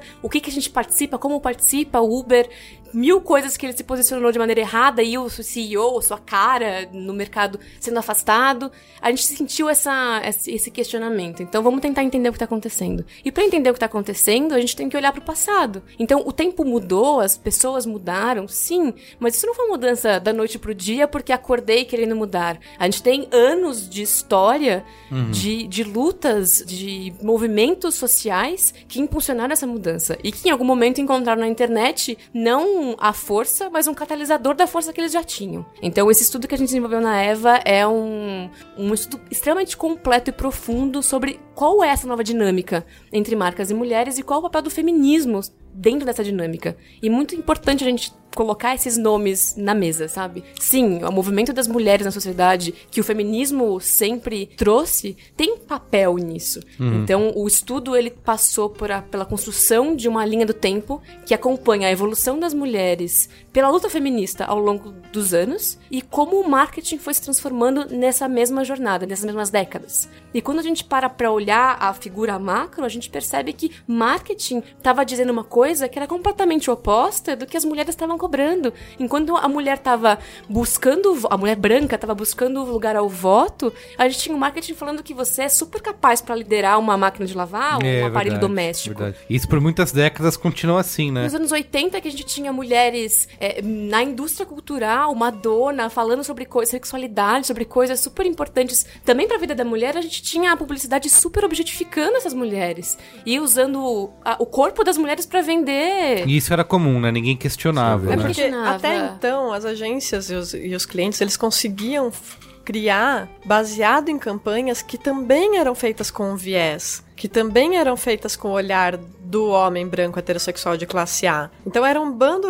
de gente Homogênea. só, só, só olhando pro seu próprio umbigo ali. Sim. Muito homogêneo, só olhando pro seu próprio umbigo. Aí entra a internet. Aí você não cons- é impossível você não ouvir a voz É. da internet sendo uma marca. E é por hoje. isso que é muito. Me E dá um tilt, né, na cabeça Sim. das pessoas. Dá ti- Sai sanguinho do lado da orelha. assim. Mas voltando ao ponto do, do status quo, e quando a gente fala do compromisso negociável, o que, que é isso? É você entender que sim, existe. As pessoas querem vender e ninguém é ingênuo de achar que a publicidade mudou de figura e agora ela vai defender as pessoas. Não é sobre isso. Mas é entender que se você tem um compromisso com o seu consumidor e a venda, a relação comercial, ela é isso, quando você fala com mulheres por meio desse empoderamento feminino, não pode ser só uma conversa, tem que ser um compromisso negociável. O feminismo não é uma moda. Sim. Não é uma causa Não, eu acho que conveniente. só de- Então, então. Vai lá, Luiz. Eu vou num outro exemplo pra, pra gente ver que eu, eu acho que sim. Tem gente no mercado que considera Ah, feminismo uma moda. Mas claro, Mas tá sim. nessa. tem gente Não, no não. mercado que E deseja eu muito que, seja e eu, uma E eu moda. ainda acho que essas, que essas pessoas são maioria. Por Sei. quê? Vou, vou num outro exemplo. Pré-rolezinhos, pré-rolezinhos, naquelas conversas que- de antes, então eu não vou citar a marca, não vou citar quem Uhum. tava aqui, aqu- aquela coisa toda. Mas pré-rolezinhos, ou muito perto daquele fenômeno dos rolezinhos, Uhum. pra quem vai lembrar, 2013 mais ou menos. Que é, ano foi 2013? que inclusive? ano foi Quanta 2013? coisa. Que ano foi 2013? Eu acho que eh, alguém ligou um random. Sabe que foi o acelerador de partículas? É, é, foi, foi, foi, foi isso mesmo, foi isso mesmo. Eu acho que naquela, naquelas coisas do multiverso, alguma coisa. Mudou uma ordem ali. Deslocou. É o. De fato, lá, o Large Hadron Deu certo, Collider. né? Deu é. certo, então. O cara pode comemorar lá o Pode, sucesso deu do- certo, meu. cara. A gente tá vivendo um multiverso completamente diferente. Ele tá lá Vários. só vendo tudo acontecendo, comendo sua pipoca. É ali, isso, feliz, enfim, a gente ouviu histórias de gente, gestor de umas marcas citadas por rolezeiros, tal, nas canções, tal, horrorizados, porque tinha gente preta, pobre, consumindo a marca deles. Eu assim, não, mas Tá consumindo. tá consumindo. É. Você tá vendendo pano. Porque eu, né, branco, classe média alta, escolarizado, yada, yada, yada, jamais pagaria o preço que você pede pra uma camisa por entender que uma camisa semelhante sem marca no Braz custa 10 vezes menos. Agora, tem um rapaz, né, é, negro, de periferia, com poder aquisitivo não se sabe se menor que o meu, porque, cara, atividades econômicas é. às vezes não é, mas talvez com uma escolaridade menor e tudo mais. E aí o, e o cara tá podendo consumir uma marca e ele tá pagando por essa marca. Aí eu fiquei assim meio caceta. Aí rolou todo o rolezinho. E aí com o rolezinho, essas, ess- todas essas questões vieram à tona. E eu duvido, eu honestamente, eu duvido que as marcas que foram muito afetadas à época, do tipo os caras cantando, né, fazendo funk de ostentação em relação a certas marcas, porque depois surgiu a figura de uns funkeiros mais branquinhos, né, um MC Guimê, né, uns caras mais, é, uma, uma, uma carinha um pouquinho mais vendável, né, mas eu duvido muito que essa esse consumidor fiel da marca tenha sido bem entendido e que está sendo bem respeitado nesses departamentos de Tem- Mas ele Tem faz a fator. pressão. Ele tem um papel ali de fazer essa pressão. Então, quando você fala no mercado de beleza, de que milhares de marcas brasileiras não vendem base em tom de pele de mulheres negras. Uhum. Ou tem, tipo, uma opção de tom que, tipo, não atende o leque de, O de leque, tons Num país que 53% da população é negra. Se essas pessoas simplesmente se calassem ou se não fossem lá pressionar, talvez elas nunca fossem vistas como consumidoras. Então, talvez naquele momento, e- e- existem pessoas completamente equivocadas em qualquer profissão, em qualquer departamento, em qualquer empresa, da mais desconstruída que seja. E desconstrução é um processo. Sim, sim. Mas essas pessoas estão ali cobrando seus direitos, cobrando a- o seu reconhecimento como consumidor. E quando a gente fala hoje, o que a gente vê do empoderamento feminino e do papel dessas mulheres buscando o seu espaço como consumidoras, não tem como essa marca voltar mais. Se ela falou hoje e ela criou algum tipo de diálogo com aquela mulher, aquela mulher vai continuar cobrando ela. Principalmente porque isso vende, né? Então não tem como eu falar, tipo, agora essa moda eu participei. E aí, tipo, greenwash. Depois eu É vou, isso. eu vou colocar na minha assinatura de e-mail. Não, eu comprei. Eu, eu tô tendo um, relacion, um relacionamento com a sua marca. E eu vou te cobrar, porque agora eu sei que eu posso te cobrar. Então, é que eu, eu só tô entendendo assim que, beleza, eu acho que a pauta, a pauta entrou porque houve muita reclamação. Eu acho que, assim, iniciativas como a que vocês duas participam, pô, são maravilhosas, brilhantes, tem que acontecer, tem que mais é que reclamar. Num caso específico, de que as pessoas nem estão reclamando, elas simplesmente apareceram. Foi aquela coisa, sabe? A gente tava acostumado a ignorar a periferia e de repente a periferia chegou no Veio shopping. aqui, é. Então, foi meio, Mas ah, o- meu Deus, o, ninguém reclamou. O aparecer naquele É. contexto é uma forma de protesto. Sim, sim, sim. É uma forma de reclamar. Tudo bem. Não é um post no Facebook, mas Exato, é sempre. mais É. efetivo até É, do que verdade. um post no Facebook. É, de qualquer maneira, vamos dizer assim, eu não vejo vanguarda em comunicação nenhuma de olhar, porque isso foi em 2013, isso, 2013, quer dizer, na mesma, é- tudo bem que a causa feminista é muito mais antiga, mas assim, a- a- que as campanhas começaram a aparecer, ou, que essas iniciativas como as de vocês começaram a aparecer, também não faz muito Não, a tempo. gente tem dois anos, a Pois é. Eva tem dois anos. Então, também. então a gente tá falando de coisas, vamos assim, que começaram a fervilhar mais ou menos ao mesmo tempo. E não surgiu numa agência e falou, pô, caraca, tua marca, vamos vender com, sei lá, funk ostentação, os moleque, não sei o que lá tal. Eventualmente vai chegar aí, que nem agora, claro, tá vendendo alguma coisa mais popular. Põe o Nego do Borel com a Anitta, beleza, tá, mas pra vender chip, né? Mas não o... Carol Conká onipresente, né? É, Que eu acho verdade. maravilhosa, mas sei lá, tem aí a Tássia Reis, por exemplo, também igualmente. Tá onipresente, é, mesmo. É, mas o que acontece também é que as marcas são feitas por pessoas. Sim. E a gente tá num processo de pessoas repensando o seu papel no mundo, repensando o mundo ao seu redor, que a gente chama de desconstrução, né? Que é um processo que tem uma curva para cada indivíduo, Claro, claro. né? Que tem uma- cada pessoa tem seu background também, suas referências e tudo mais. Então, as marcas refletem quem tá lá dentro delas. Eu acho que também vale a gente questionar um pouco Quem tá, quem tá delas, dentro delas. E é lógico que quando a gente pensa que os lugares de poder são todos ocupados por homens brancos heterossexuais, nada contra, tenho até amigos que são, mas eles não podem ocupar todos os lugares de poder e eles são os que é mais difícil de se desconstruírem. Exato. Eles estão E- tão no alto da pirâmide de privilégio que eles nem enxergam. Quem tá lá embaixo. Quem, é. a, É que é o- distância. É o caso do? Nizam, né? Que eu vi do texto Sim. dele dizendo que tem que ser muito macho pra ser gay, que as pessoas. Nem foi, nem foi a maior pérola dele. A maior pérola dele eu considero na época do, do boom econômico que o Brasil tava passando, que tava muito difícil arrumar empregada para É, os então. banquetes dele. É, alguém, eu vi alguém escrevendo um texto super sincero falando assim: eu entendo que ele não tem nenhuma vivência nisso. Ele- o cara teve boa intenção e é importante a gente contar com a voz desses caras. O cara que tem esse poder na indústria, que escreve na Folha toda semana. A gente contar com o dele do nosso lado, porque basicamente ele defendia isso, né? Que todo mundo tinha que abraçar essa causa e tudo mais. Só que como o cara não tem a menor vivência nisso. Sabe qual é a melhor coisa né? que você faz quando você não tem a menor vivência em uma coisa? Faz ponte. Faz É. escada. Traz, ia falar, dá o seu espaço pra uma pessoa gay. Dá o teu espaço pro teu irmão, né? o irmão dele não é gay. Dá o espaço Isso. pro teu irmão. E tinha o caso da África, que todo mundo falava, né? Que tinha lá. Gente, a- não tem uma pessoa negra na África, só a recepcionista. Só a Eu fico recepcionista. muito na bad. Eles são meus clientes, eu fico na bad toda vez que eu vou lá. Duas recepcionistas negras ah, lindas não, no, de mentira. Tem uma enfeite. né? pessoa na área de insights. Lembrei. Uma. de, Eu vi de, já no de corredor. toda a agência, né? É. E que eles mantinham como bibelô na, na, na recepção, né? Pra, porque era África e tal, mas que não empregavam, né? E qual é a exotificação disso, né? Tipo, eu não tô tratando Eu essa acho, pessoa. eu acho que, eu acho que eu permiti até que ela usasse turbante na recepção. É, então. Bobear, hein? Loucura. Mas o, tem uma coisa que o O- Oliveto fala que eu queria. A gente até fez um braincast alguns meses atrás que era o politicamente correto está matando a publicidade. Acho que foi um dos mais ouvidos naquele Gente, ano. Por favor, alguém mate a publicidade. E, e que o, Se Deus quiser, sim, vamos acabar com E isso. colocar a culpa num elemento complicador, E complicador, do processo isso, criativo. exatamente. Eu acho, eu acho O ótimo. problema não é o, né, Aí que seu eu quero processo chegar. criativo. O Oliveto fala ali, que diz que cunhou o termo politicamente saudável. que ele acha que tem um meio termo aí Uh.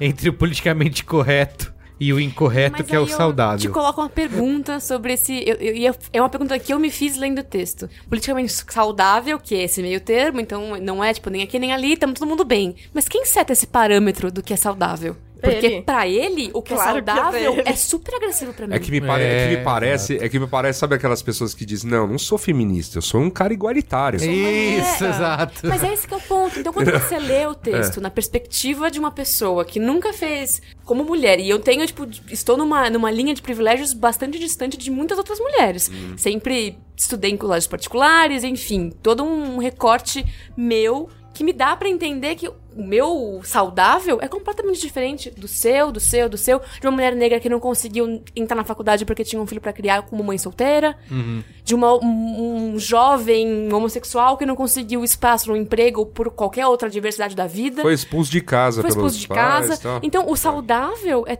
tão diferente pra cada quem, uma, né? cada vivência. Então, é muito não poder olhar, não ter esses olhos de eu tenho privilégios, então o meu saudável é distante do seu.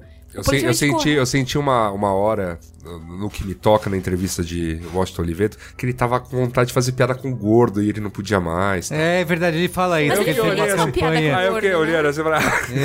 ah, no fim das contas era só porque É porque ele, ele- gordo, ele- cara. que o politicamente Ah, saudável, ele Deus. fala que é isso, que tem a, a irreverência, porque eu acho que o que as pessoas mais se doem nisso é, de falar que o bom humor e a irreverência, elas vão ser afetadas por Gente, mas causa eu disso. risada de tanto meme feminista, não, não sei onde as Tem pessoas acham que não humor tem bom graça. que não é agressivo, machista, misógino e racista. A gente tá colocando a culpa, então, no, no nosso poder de criatividade. Também Aham. tem o fator que, assim, criar pra publicidade é criar com barreira. Você já parte da barreira do briefing. Se você quer criar sem barreira, vai ser artista. Vai pintar um quadro, vai cantar uma música. E mesmo assim vai ouvir, né? Porque Vai, quando você vai. fizer fazer umas, umas loucuras, tipo aquele. Eu me lembro. Essas artes muito loucas do tipo, vou deixar um cachorro aqui morrendo. Isso. Mas aí é tua arte. Aquele Isso cara lá, escroto, cantor lá, que foi... Como que é o nome dele? Brasileiro aí, que assediou o repórter do IG. O ah, é, é.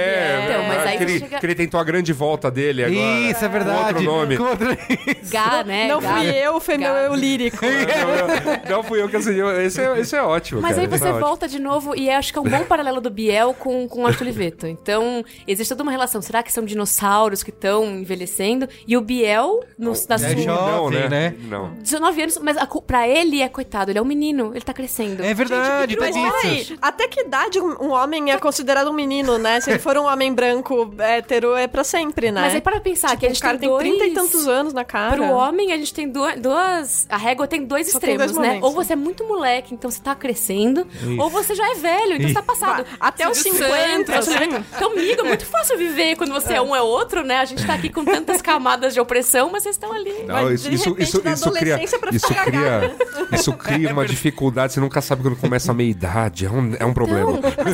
Ah, você sabe sim, é quando você quer comprar uma moto bem grande. é verdade. senhora, que idade medo. do lobo, né? Que medo, que medo. Ainda bem que eu não Fazer tô mais. tatuagem. Eu vou falar, ainda bem Gente, que eu não tô mais desculpa nessa. se eu ofendi alguém que tem uma moto bem grande. Até amigos que tem também, mas Não, eu falo, mas eu falo ainda bem. Politicamente correto tá matando a minha Eu criatividade. falo que ainda bem que eu não tô mais nessa- nesse mundo de agências, porque meu, eu me lembro desses sonhos aí. Eu ficava, meu pai.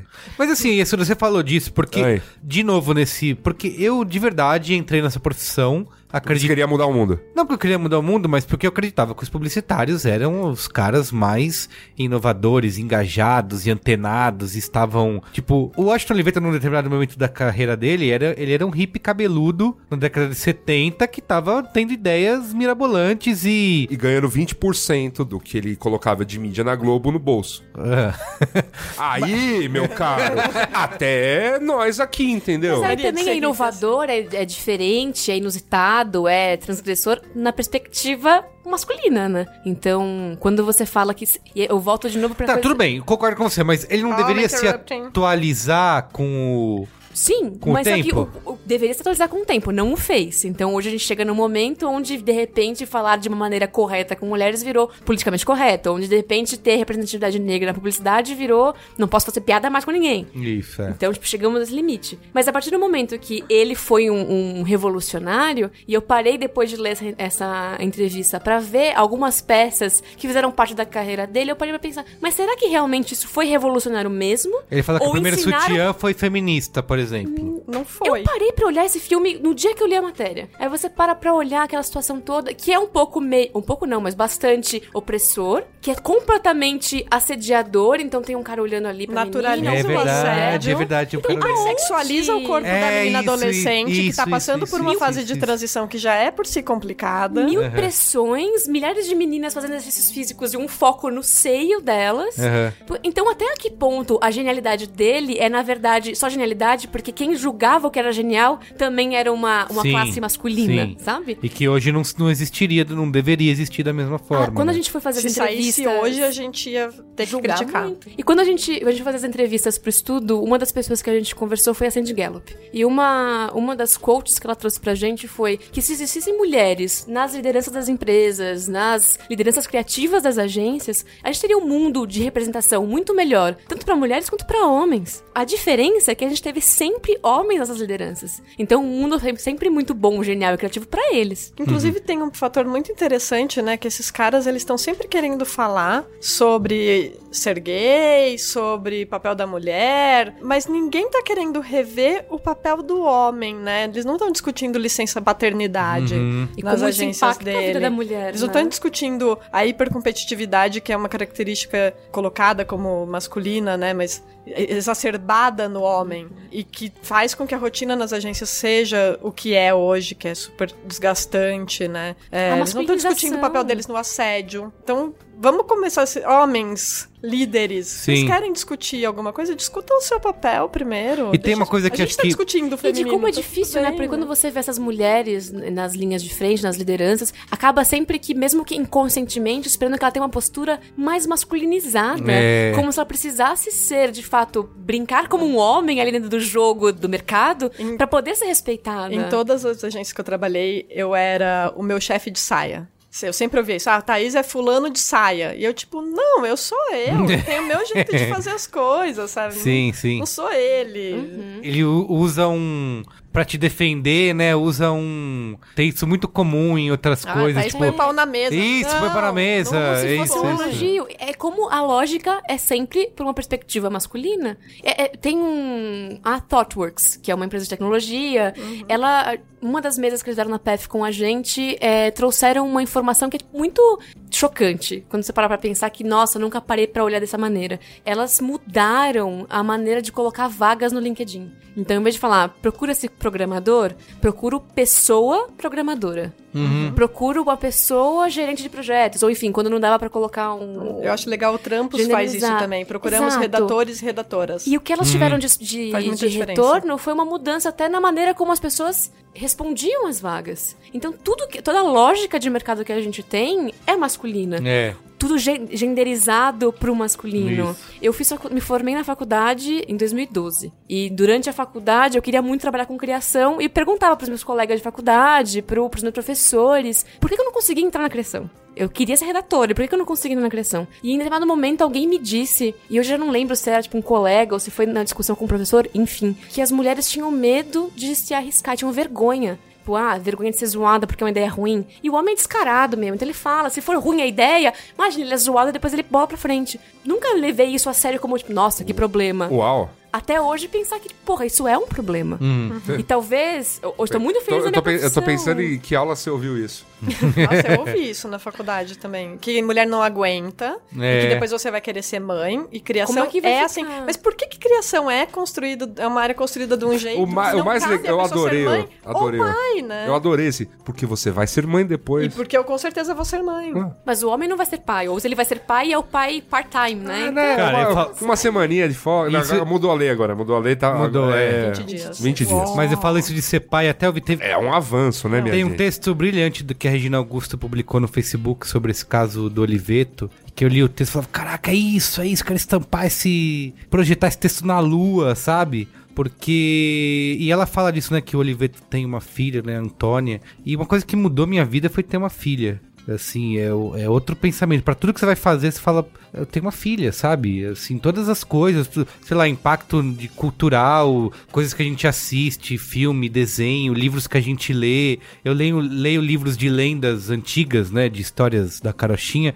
Eu, eu fico lendo, eu- às vezes vão mudando as coisas no meio, tipo, e o rei deu a mão de sua filha em casamento pro príncipe. Eu invento outra coisa na hora, porque eu falo, não é possível, não posso ler isso pra minha filha, sabe? Que ela não teve não esco- escolha, Não não teve teve, escolha papel, isso. casada. É o, o- o príncipe fez alguma coisa maravilhosa e o pai dela falou: não, toma, leva minha filha de prêmio. Eu não vou ler esse, esse tipo de história pra minha filha, sabe? Eu tenho que. Ou, ou, no- ou numa idade apropriada, não sei qual é essa idade, porque eu não tenho filhos, né? Mas enfim, sei lá, explicar que, olha, houve um tempo. Não, tudo bem, mas é que agora a Arina tem três anos, sabe? Não É, Eu tem. Como eu disse, eu não sou, eu não sou eles- pedagogo aqui. E eles capturam tudo, assim, sabe? Uhum. São uma esponja pra tudo. Mas essas coisas que a gente vai replicando. Até minha mãe falou isso pra mim outro dia, que ela tem algumas histórias que ela vê a gente ler livros antigos, né? Histórias antigas e tal. Que acho que a gente deveria parar de ler pras crianças. Porque vão criando coisas, né? E vão consumando coisas que Cara, existiram esses que não fazem mais sentido. a Bela e a Fera e Gente. fiquei pensando, caramba, o poder de uma história horrível muito bem contada. Uhum.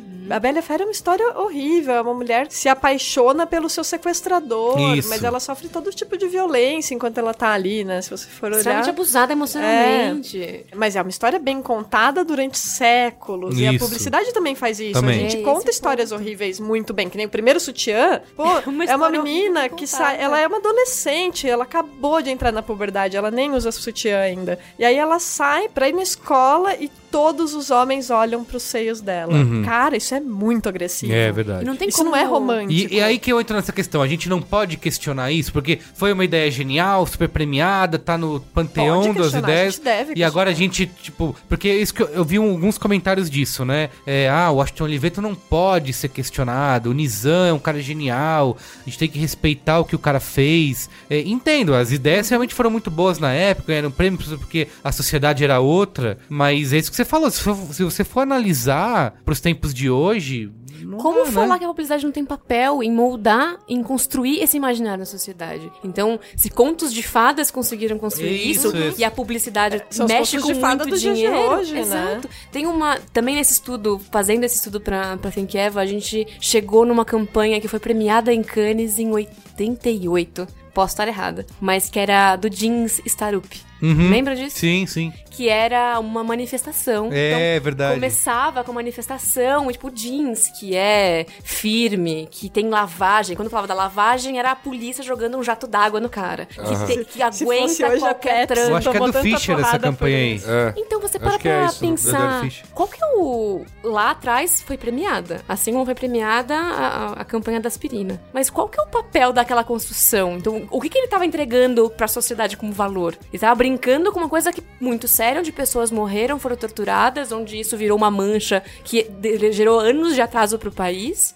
Então, lá, por que, que lá era possível e hoje não é possível? Porque tem pessoas cobrando isso. E não quer dizer que lá era certo porque o tempo era outro. Uhum. Quer dizer que lá talvez a gente não tivesse o espaço que é o diálogo pra conseguir fazer com que as pessoas, esses grandes gigantes da publicidade, olhassem pra gente. Uhum. Porque eu punha na TV um negócio, então você gostou? Que ótimo. Se não gostou, que pena. Você não vai falar comigo. Não Mas tinha eu mais. acho que isso é meio como galera que vai olhar tweet de 10 anos atrás, 5 anos atrás, de web celebridades, influenciadores, etc. E fala: Ah, olha aqui como esse cara é escroto. Tá, mas o cara, pô, se passaram 5 anos, pode ser que o cara É, eu tenha fa- mudado. a gente já falou isso Pegar aqui de coisa Braincast. minha de 5 anos atrás. Isso. Outro Ah, dia eu fui sim. super cobrada num grupo por uma menina que falou: Ah, eu tava defendendo é, cargas horárias mais flexíveis dentro de agência e tudo mais. E a menina virou e falou: É, mas no dia que você me entrevistou e, vo- e eu falei que eu não tinha disponibilidade pra virar à noite, você fez uma cara feia. E eu fiz mesmo. Uhum. Eu não lembro da entrevista, mas eu tenho certeza que eu fiz. Porque eu tava naquele sistema, eu tava Sim, achando sim. que era aquilo, eu precisava de alguém que virasse noite. Mas, porra, eu mudei. que Lógico, bom, eu tenho isso. vergonha disso. Ó, a gente já É, falou e eu isso. acho que, que nem Falamos, Skoll, por exemplo, pô,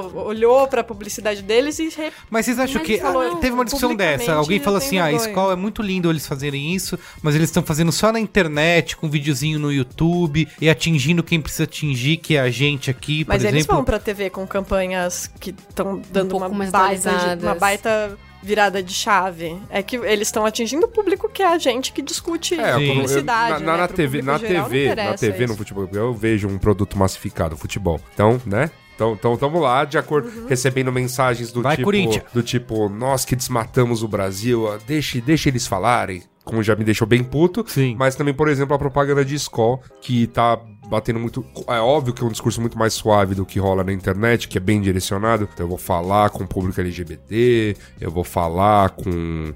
Enfim. Os Verticalizar, Veja- né? é. os- Na TV eles vão, eles estão na pegada do, olha, diferença é legal, diferença é bacana, Aham. vamos discordar e continuar sendo brother, vamos aceitar Todos os corpos são todos os válidos, corpos são todas as válidos, são todos- válidas. to- as pessoas mais velhas são legais. Eles, estão, eles vão nessa campanha um pouquinho. É, é- é obviamente mais suave. Sim, né? sim. Mas é Mas- necessário pro meio, né? E não, Mas não assim, preciso... mas vamos lembrar que cerveja realmente era vendida an- a- a- não há muito tempo. Só na Só, só com. é. E eu não preciso fazer uma grande campanha que levante uma grande bandeira, que seja completamente desconstruída Uhum. e que seja o lacre. Eu posso fazer mudanças na minha mensagem, no meu mindset e na, na maneira como eu planejo a minha campanha e que isso vai refletir na comunicação. Eu não preciso ter sempre uma grande bandeira. Eu acho que é aí que o problema do empoderamento feminino aparece. Quando todo mundo olha pra ele como, tipo, é o momento de falar, então eu vou ter uma bandeira aqui que depois vai morrer. Se isso vira algo que é mais um legado da sua marca, o que você tá fazendo pra mudar isso, ele é mais orgânico. Sim. Então eu posto na TV, o meio pede algo mais genérico. Eu não preciso ser tão vertical. Lógico. Então vamos falar. Eu vi, a gente né? publicou recentemente no B9 uma notícia de que no Reino Unido eles proibiram campanhas que reforçam o estereótipo de gênero. E muitas pessoas no B9, lá nos comentários no Facebook principalmente, reclamando que era politicamente correto e não sei o quê. E eu acho que en- encaixa muito nisso que você falou, né? Não, não precisa necessariamente você. Só, só levantar a É, bandeira. você simplesmente se você Eu- eu- mostrar não- a realidade, foi algum- sabe? eu sua li marca a- não precisa ser feminista, ela só não pode ser machista. É, isso, Eu li, boa. eu, li, boa. al- eu li algum tempo sobre, sei lá, essa mudança de postura da Ambev, que começou com Skol muito lá atrás, tal. Skol sempre teve uma campanha, umas campanhas mais moderninhas, aquela coisa, ainda que, né, levaram um bom tempo pra chegarem no, no- num- num ponto, né? Moderninhas, mas ainda no machismo ali. É, né? Então, mas, mas, mas depois foram saindo. E aí, meio que já faz um tempo rolou um, um lance lá que eles falaram, ó, agora vale pra todo mundo. Teve, teve a ver com as leis, obviamente, que teve uma hora pesou pra todo mundo, mas não, não, não, vamos mudar o jeito de vender cerveja mesmo. Tipo, que a Tal- forma. Talvez eles tenham descoberto que 40% do público consumidor deles são mulheres. né? É, então. Então, mas é. eu acho que- É isso que eu falei, realidade. Você não Cara, precisa é nem. tem- os caras tomam umas decisões que elas não são nem inteligentes pros negócios, né? É só... O machismo, ele é mais forte do que a vontade de ganhar dinheiro. Isso, eu falei. eu não sei onde que eu publiquei isso, que eu falei isso, assim, de. É dinheiro, cara. É, Cara, é- Mulher Maravilha. Isso, é dinheiro. Ah, não, filme fim. com mulher, filme de herói com mulher não vai dar certo. Não, mas é Aí faz um e bomba, É, sabe? Não, mas Mad é que, Max é antes que, aí, de é que é, teve uma cerveja agora que acabou de lançar um. Ah, que aí, né, sei lá, uma cerveja. Como que era? Pra mulher. Pra mulher, que é mais leve. Ah, é verdade, é mais Exato. leve. Não tem, eu não preciso ter uma mulher objetificada. É horrível ter uma mulher É. objetificada na campanha, mas ali é tão estereotipador. Pô, você- quanto, é né? Cor de rosa. É, É o pico washing ali, sabe? De vender o carro rosa e as ferramentas rosinhas e todo mundo. Não, e, e uma cerveja mais leve, né? Porque afinal, cerveja encorpada, Pra tá, mulher, é uma coisa não. pra. Eu só né? queria voltar num, num lance que a Thais falou, que eu, eu super concordo que as pessoas estão em desconstrução e que sim, é um processo diário e que ninguém tá pronto. As feministas também não estão prontas, as os homens têm que passar por esse processo, super concordo. Mas quando a gente fala de marcas, a escola olhou pra trás e reconheceu o seu erro e, se, e assumiu. Ela, tipo, não, não escondeu debaixo do tapete. M- Maravilhoso. Mas ao mesmo tempo, quando eu falo da Starup ou de outras marcas que lá atrás fizeram é, todos esses equívocos, eu não acho que a gente tá também, tipo, resgatando. é, O tweet antigo. o tweet antigo. Eu acho que a gente tá olhando pra trás e reconhecendo a instituição Uhum. publicitária. Não, não acho que seja o caso de a gente olhar para quem foram os Não, publicitários. eu, eu super entendo. A gente tá analisando em cima do que o nosso mercado Exato. é construído. E quando a em gente que bases a questiona- gente foi construída. Então, falar, ah, olhar o legado desses caras, óbvio que tem um legado positivo, mas também tem, tem É, vários o Washington legados É. A gente não tá, quando a gente questiona o texto dele, ah, estamos dando palco pra homem machista, estamos falando, deixa ele quieto, falar quieto. Quando eu faço isso, eu nego um espaço de questionar por que, que o sistema, por que, que a instituição é tão arcaica, é tão masculinizada, é tão machista. Então falar dele não é, tipo, julgar só o homem, mas julgar toda a classe que ele representa Sim, e que ele sim. influencia. Inclusive julgar a empresa que ele preside. Exatamente. Exato. Tipo, ele é, ele é representante de uma marca. Ele dita E o uma mercado, multinacional né? aí que, enfim, é alta representação no mundo. Então, assim, ele é um. Quantos é um uma- anunciantes, quantos anunciantes ouvem o que ele tem pra falar, É. o Exato. que o Nizam tem pra falar, o que todos esses gigantes do mercado, que ainda são gigantes, têm pra falar. E quando a gente se cala ou a gente evita falar sobre isso pra não gerar um desconforto, pra não dar Ah. palco pra homem, a gente vai se escondendo na sombra deles. Eles vão continuar sendo relevantes pros Vão anunciantes continuar, deles. exato. Eu só, Mas eu ele- só questiono um bocado o tanto que é colocado de energia quando acontece, a gente fala nos movimentos, né? Toda semana um publicitário branco hétero velho passando vergonha, né? Então, quando, quando acontece o É mais- publicitário hétero velho passando vergonha da, da semana, é, É alguém, alguém no governo Temer. É, você pode criar um troféuzinho, né, pra distribuir pra... Vai ser bem mais a energia que a gente coloca pra discutir isso, pô, a gente tá aqui hoje fazendo disso uma pauta do Braincast, já foi pauta de todos os É. veículos. E que legal, é importante ter essa discussão. Mas eu também pergunto muito assim, a gente tá botando uma energia equivalente pra fomentar o que tá nascendo de novo? Eu acho que A gente tá botando a, a mesma energia, ou talvez até mais, pra ajudar a nascer os novos discursos, os novos jeitos de fazer as coisas, os novos. Não tenho certeza. Eu, Eu- sinto que as pessoas se mobilizam muito mais pra falar. Meu Deus, Pela polêmica, exato. A, a absurdo." crítica, Mas é a porque- crítica é sempre. Mas, ô mais- Thaís, isso é culpa da indústria da mídia como um todo, Sim. assim, porque isso é o que gera, Gera audiência, gera clique. Então, eu fico imaginando, você eu fico imaginando, eu fico imaginando a porque a repórter pergunta: Você tem certeza que você tá me dizendo isso? Isso, ainda mais, ela ainda mais que eu sou mulher. Isso, é, eu mulher, sou eu- mulher. ela Cara, é que eu não sou um Porsche. Isso, eu li a sou entrevista mulher. até o final. Aí quando eu cheguei na última pergunta, deixa eu subir pra ver quem é que era uma mulher Era uma perguntando por que. Você tem certeza? Não, ele- Isso. ela fala, você Ela tem certeza fala. que você tá me falando isso Uhum. mesmo? dizer outra Você não queria coisa? dizer outra coisa? Ele, não, não, pode. ela dá as deixas Ela pra deu ele muita se- corda pra ele se enforcar ali. Deu. Ela não foi. Mas, mas porque provavelmente tava numa posição ali de colocando umas regras de, Isso, de onde exato. E o papel dela ali era expor e questionar aquilo. É, ela, como- acho, eu é. acho que ela fez um brilhante papel Uhum. de conduzir essa entrevista. E, e enquanto. Tem uma coisa nessa entrevista que eu acho bárbara, que, enfim, independente de posições inflamadas, esquerdistas, feministas, etc., ele diz um negócio que é, é bárbaro logo no começo da entrevista, que é consumidor tem que ir mais ouvir É as coisas caladas, que isso, é consumir. verdade. Tem- Isso. Pode a gente tem que até ouvir, mas se ele tiver uma coisa esdrúxula pra falar, melhor que, que ele Mas quem calhe a define boca. o que é esdrúxulo? Então, É o mas ponto de vista sabe- sempre dele, Então, mas sabe? é- esse- eu acho que assim, só por aí, eu acho que isso já vale toda uma reflexão do mercado publicitário. Falar, Uhum. ô, um dirigente ainda tá Pensando tá nessa? Mas acontece o contrário. a Eu acho que jogar. Depois é da é- internet, depois da internet, depois Isso, de isso. tudo. Mas sabe qual é a merda? Eu acho que a- gente na nossa bolha, todo mundo se indignou e tal, mas eu não tenho coragem de sair da minha bolha, tá? A minha tá bem confortável quentinha aqui. mas se a gente estourar ela, a gente vai ver que a galera tá defendendo isso, falando, tá, falando, vendo? pô, ele tá falando. Isso, exatamente, tá vendo? Ele falou, olha aí, o cara tá Mas certo. é aí que tá o papel, então, principalmente aí que tá o papel da gente questionar, não questionar o homem em si apenas, mas questionar o papel que ele tem nesse Isso, mercado. exato. Então acho que a gente tem sim que, que questionar, e eu acho que a gente tá, em, a partir do momento que a gente questiona, a gente tá já investindo uma energia positiva em trazer respostas. O questionamento vazio, então, ah, olha só, mais um homem passando vergonha. Não agrega em nada.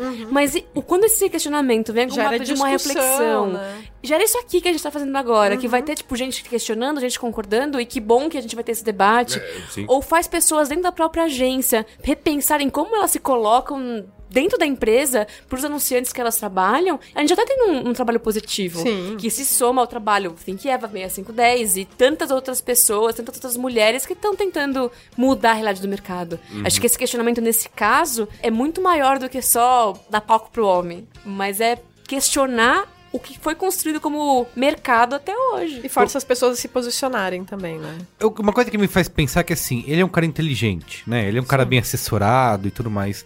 Ah, Espera-se, né? Espera-se, né? E que me, quando eu leio esse tipo de comentário, até do próprio Nizam e tal, do Kevin Richards, Roberts, né, da Satin Sat, é se não teve o departamento de vai dar merda pra falar alguma coisa, porque ou se a empáfia foi tão grande, porque esse cara sabe que essas frases que ele tá soltando é, de efeito vão dar merda, entendeu? Ele sabe que isso vai causar alguma coisa, mas o, o cara foi tão arrogante naquilo que ele fala, foda-se, eu vou falar assim mesmo. Ou se foi de porque- propósito mesmo, porque fala, ah, Mas eu- eu não né? É, sei, eu esse cara nunca foi isso. questionado historicamente, em sei lá quantos mil anos de carreira ele tem. Ninguém nunca questionou, esse Questionou. cara, porque a bolha, você fala sua bolha, a bolha dele era É ele verdade. e os Tem a bolha subalternos, dele, é. né? E, E um mesmo- ou outro cliente no mesmo Mas você acha que ele nível. reagiu como, essa repercussão É, de depois? Você acha que ele falou, putz, é, olha só, falei merda? Ou ele falou, ah, são... são... Eu tive uma conversa com um amigo meu que ele falou assim: ah, não adianta a gente ficar fazendo carta aberta pro, pra Isso. esses caras, porque eles não estão lendo. É. Eu falei, mas tem um momento na entrevista dele que ele fala assim: essas meninas que estão falando de feminismo, eu sei que ele tá falando de mim.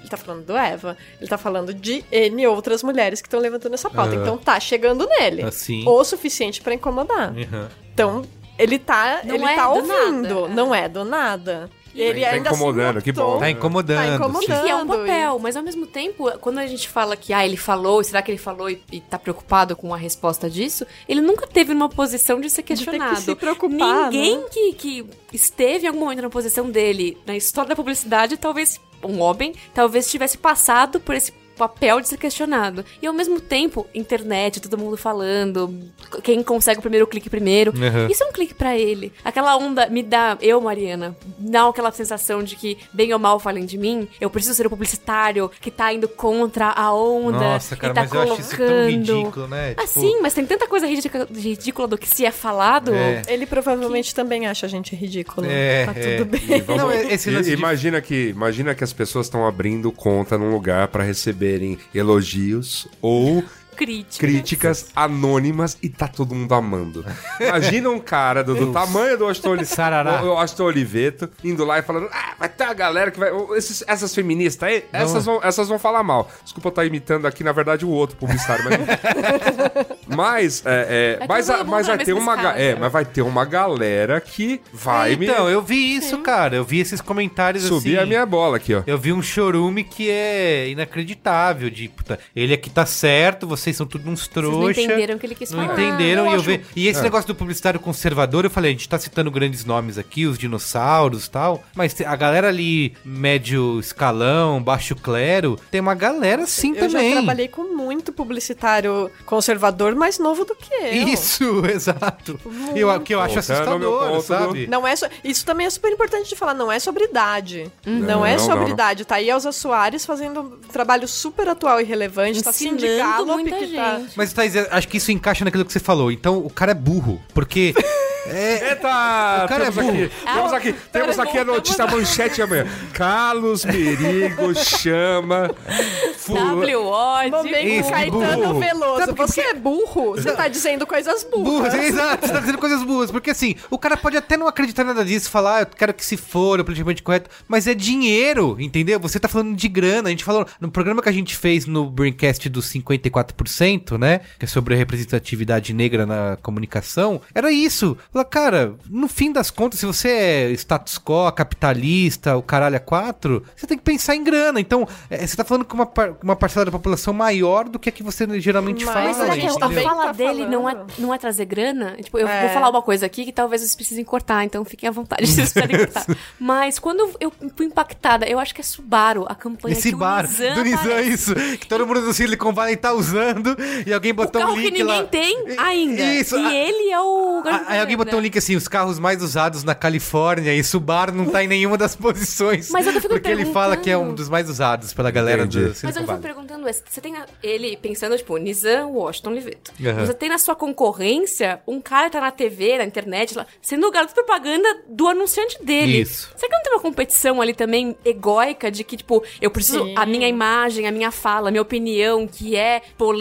Mas falando merda? Ah, mas não, mas é merda concorda pra com você, ele. Merigo. A gente tá num momento do mundo em que o Donald Trump é presidente dos Estados É. Unidos. E vamos- o pronto. Temer... Não vamos esquecer que Robert Wilson é pré-candidato, hein? O Temer, Ah, gente, olha que aí, ó. considera que o papel da mulher é, regu- é- é conferir preço no supermercado, é presidente do Brasil. Não é como ele chegou lá, nem ele sabe como Deus colocou ele ali. Ali- aliás, aliás, tem uma notícia recente que ele se encontrou com a Aécio pra jantar e como foram as esposas nos comentaram sobre política. Claro que não. Porque, né, fala Mas Não é um é, assunto para as mulheres isso. participarem. Mas você Não entende é. que tem uma concorrência aí egóica de o mercado também são personificados por esses homens, então tem um outro ali na televisão, na. na Então na você acha que compensa pro cara ele comprar essa briga, mas porque vai ter uma galera atrás dele de Sim. CEOs, CMOs de empresas Tem muita dizendo... gente que concorda com E ele. é por isso que é perigosíssimo o- a importância que ele Vai tem, ganhar o até umas poder que ele tem na continhas nessa mão. aí. E eu Vai acho ganhar que a gente vai ver isso cada vez mais, porque conforme aumenta esse rebote do conservadorismo que vem como resposta às conquistas dos movimentos sociais nos últimos anos, mais os conservadores vão sair do armário. Porque eles estavam no armário. A gente foi saindo. A gente que é liberal foi. se- Aham. é, Que esteve sempre mais Ditadura comunista, gaysista, Isso. feminista, Abortista. abortista. A gente foi saindo do armário, né? E foi se sentindo seguro pra fazer isso. Porque houve uma época que não era. Não Exato. era. Matavam gente como a gente. Mas você entende como é Ou perigoso? demitiam. Ou pediam cabeça pra, de gente que Sim, tava sim. fala- fazer, fazer um programa desse. Aliás, esse é um bom ponto, né? mercado. Pedir, Ah, pedir sim, cabeça. sim, cabeças sim, tem acontecido 2017, Tá cabeças. Estão sendo pedidas, as cabeças não estão rolando. Mas é estão sendo mudança. pedidas, sim. Mas estão sendo pedidas. E que se fosse há algum tempo atrás, essas cabeças rolariam. Rolariam. Mas que estão comprando briga, porque isso rola, né? Re- Opa. Represália de, de algum tipo de comentário que se faça, né? De... Não fale muito isso, controle um Isso. pouco a sua opinião. Não seja tão Cuidado com as suas companhias. Veja bem quem, com quem você anda. Sim. Mas assim, ó, pra gente caminhar pro final, eu queria saber como que o nosso jovem ouvinte, né, que tá começando no mercado, e que talvez esteja, esteja nessa aí de publicitário conservador, bolsomito, né? Vou voltar no bolsomito. Alguém que ouve o Braincast, leu o B9. Espero que não. Eu acho que, acho que agora a gente já Agora não, a gente já expulsou todo Já- Ó, mundo. agora é hora de sair do armário. Pode mandar um e-mail falando, vou voltar no Bolsomito. Isso, isso. Eu acho que a gente já espantou todo No mundo. Facebook a gente Acha tem que isso ba- aqui é tudo uma esquerdalha, então... No Braincast talvez não, mas no. Facebook, como é uma coisa muito Mais- aberta, mais geral, é. aparece mais esse tipo de coisa, de comentários, até texto que você escreveu já É, no B9, é isso. Eu, eu evito ler os comentários. É, no Facebook. No comentário no site até que não muito, mas no Facebook bastante. rola. No Facebook rola porque é um público mais amplo, assim, então acaba atingindo. Então o que eu queria dizer é, o cara que é o jovem comunicólogo, né, Luiz Assuda, Comunicólogo.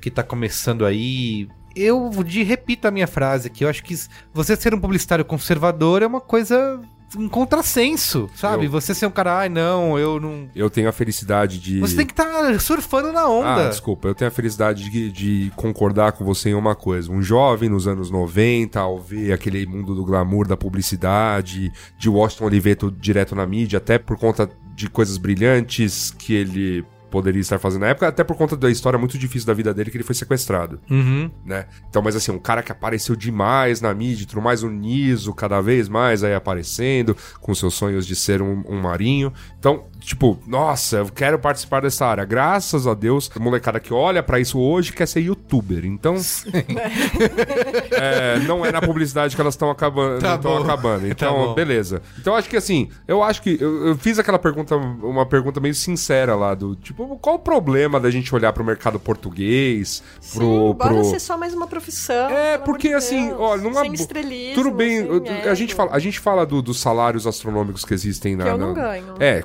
que eu nunca ganhei também. na, na publicidade nacional.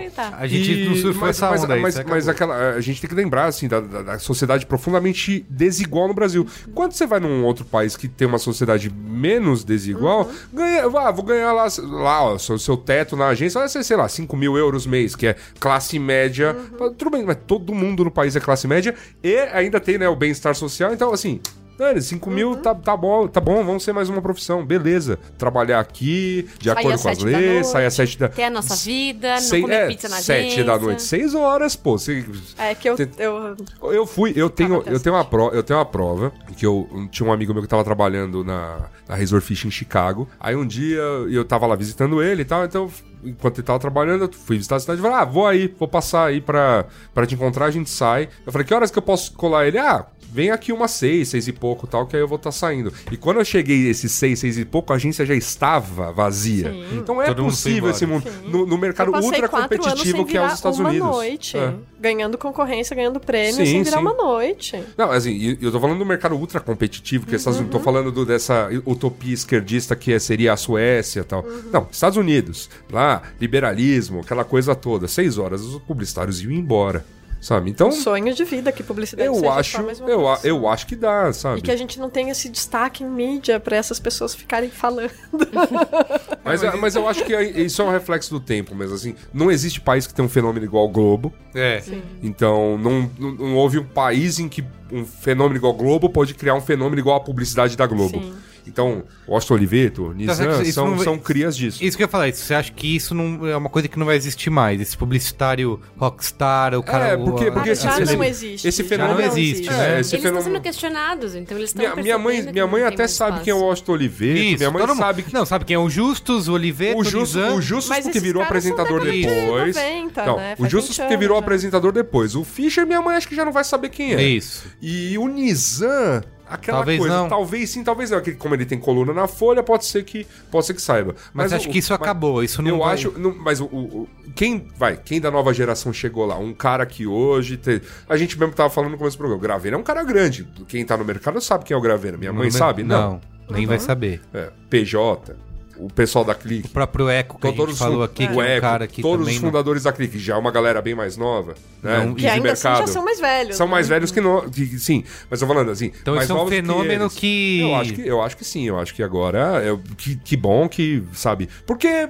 é isso, ó, o destaque da publicidade também tá diminuindo porque com a gente conseguindo atingir coisas mais segmentadas, eu não vou ver campanha que tá direcionada pra você e vice-versa. Então as verbas também mudam, porque você não precisa de um tiro de canhão pra matar uma formiguinha. E é microinfluência, todo mundo pode ser É, também um então, assim, influenciador, todo tudo, mundo. tudo, tudo isso gera um. Gera, A verba né? do cliente é pulverizada também, Exato. entre outras. Óbvio, a gente ainda tem a Globo, a gente ainda tem o modelo TRP Jingle comendo solto. Então, por um tempo, essas coisas vão conviver e vão, e vão conviver, né? Mas a, a gente vai olhando como outros mercados estão e a gente vai vendo que, assim, hipersegmentação é uma realidade, é que esses programas de massa, esses fenômenos de massa a que Globo tá, enche- concentram- tá encolhendo. que ano a concentram, né? que a concentram, né, a audiência na TV e tal, estão cada vez mais escassos, né? Nos Estados Unidos os caras têm lá o fenômeno do Super Bowl, que é único. É, um jogo verdade. no ano. Nenhum outro fenômeno. Aqui a gente ainda tem novela, aqui a gente ainda tem, né? Jornal Nacional. Jornal E que Nacional. bom que aos pouquinhos essas Mas já coisas Mas Já mudando, foi. já foi, já foi muito maior. Já foi muito Claro que maior. já foi. E, É. e a- e essa mudança, ela é em escala, em progressão geométrica, Sim. né? Então não vai, dar, não vai dar tempo, assim, a gente já tá Não, atrasado. é verdade. Mas mesmo com essa diminuição É. e com essa diminuição de influência, com essa ausência desses rockstars publicitários, que bom que pelo menos essas mídias tradicionais estão se vendo tão ameaçadas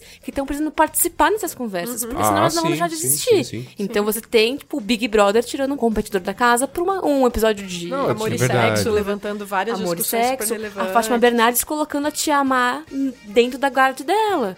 Você não Tem tem, um- mais essa separação. É. E que bom que isso tá, sendo- tá acontecendo com E, agora. e- e outra coisa, né? Como a pulverização da audiência, então você tem que olhar para os meios digitais mesmo. Que foi uma coisa que foi, né, por muito tempo, foi muito engessada no Brasil, Uhum. porque assim, não- a gente não a gente só a gente trabalhava com o resto de verba, sabe? Sim. O, o que era de Globo ninguém mexia. Agora se mexe eu nisso porque, porque um- Google é grande, Facebook é grande, né? agência que eu Mas volta pra cinco 2010 anos também. atrás. Cinco anos atrás, eu ouvia na agência que eu trabalhava assim: ganhar cane em digital é igual ganhar para a Olimpíada. O que é tipo uma frase errada em muitos níveis. É verdade. É, tipo, é, é uma matriosca de erros. Você vai tirando. Mas passa cinco anos. Por isso que eu tô falando que não dá tempo mais. Já foi, assim. A revolução digital já foi. Já é um fato Sim, sim, consolidado. consumado, Ainda né? Não é questionado, mas a inter- porque eu acho que esse ponto da... A internet é uma moda, isso rolava anos Rolava. Atrás. Feminismo é uma moda. Estamos aqui, A né? gente, a, gente, a Sabe? gente ouvia. A próxima revolução são as revoluções sociais que estão acontecendo. A gente, eu e Carlos Mirigo, quando no único emprego que trabalhamos juntos, ouvia na, na criação do tipo, vocês ficam mexendo nesse negócio de internet. É, negócio de internet. O que Acho vende. que foi no mesmo lugar, o né, que que vende, ca- que É vende- isso. Que vende, Carlos, é- aqui é um bom texto, aqui ó, uma É, página dupla. Eu lembro de mostrar o Twitter assim pro CCO lá. Isso aí é moda, isso, Isso aí é não moda, vai isso aí dar em nada. Não Isso vou fazer nem costa. Isso.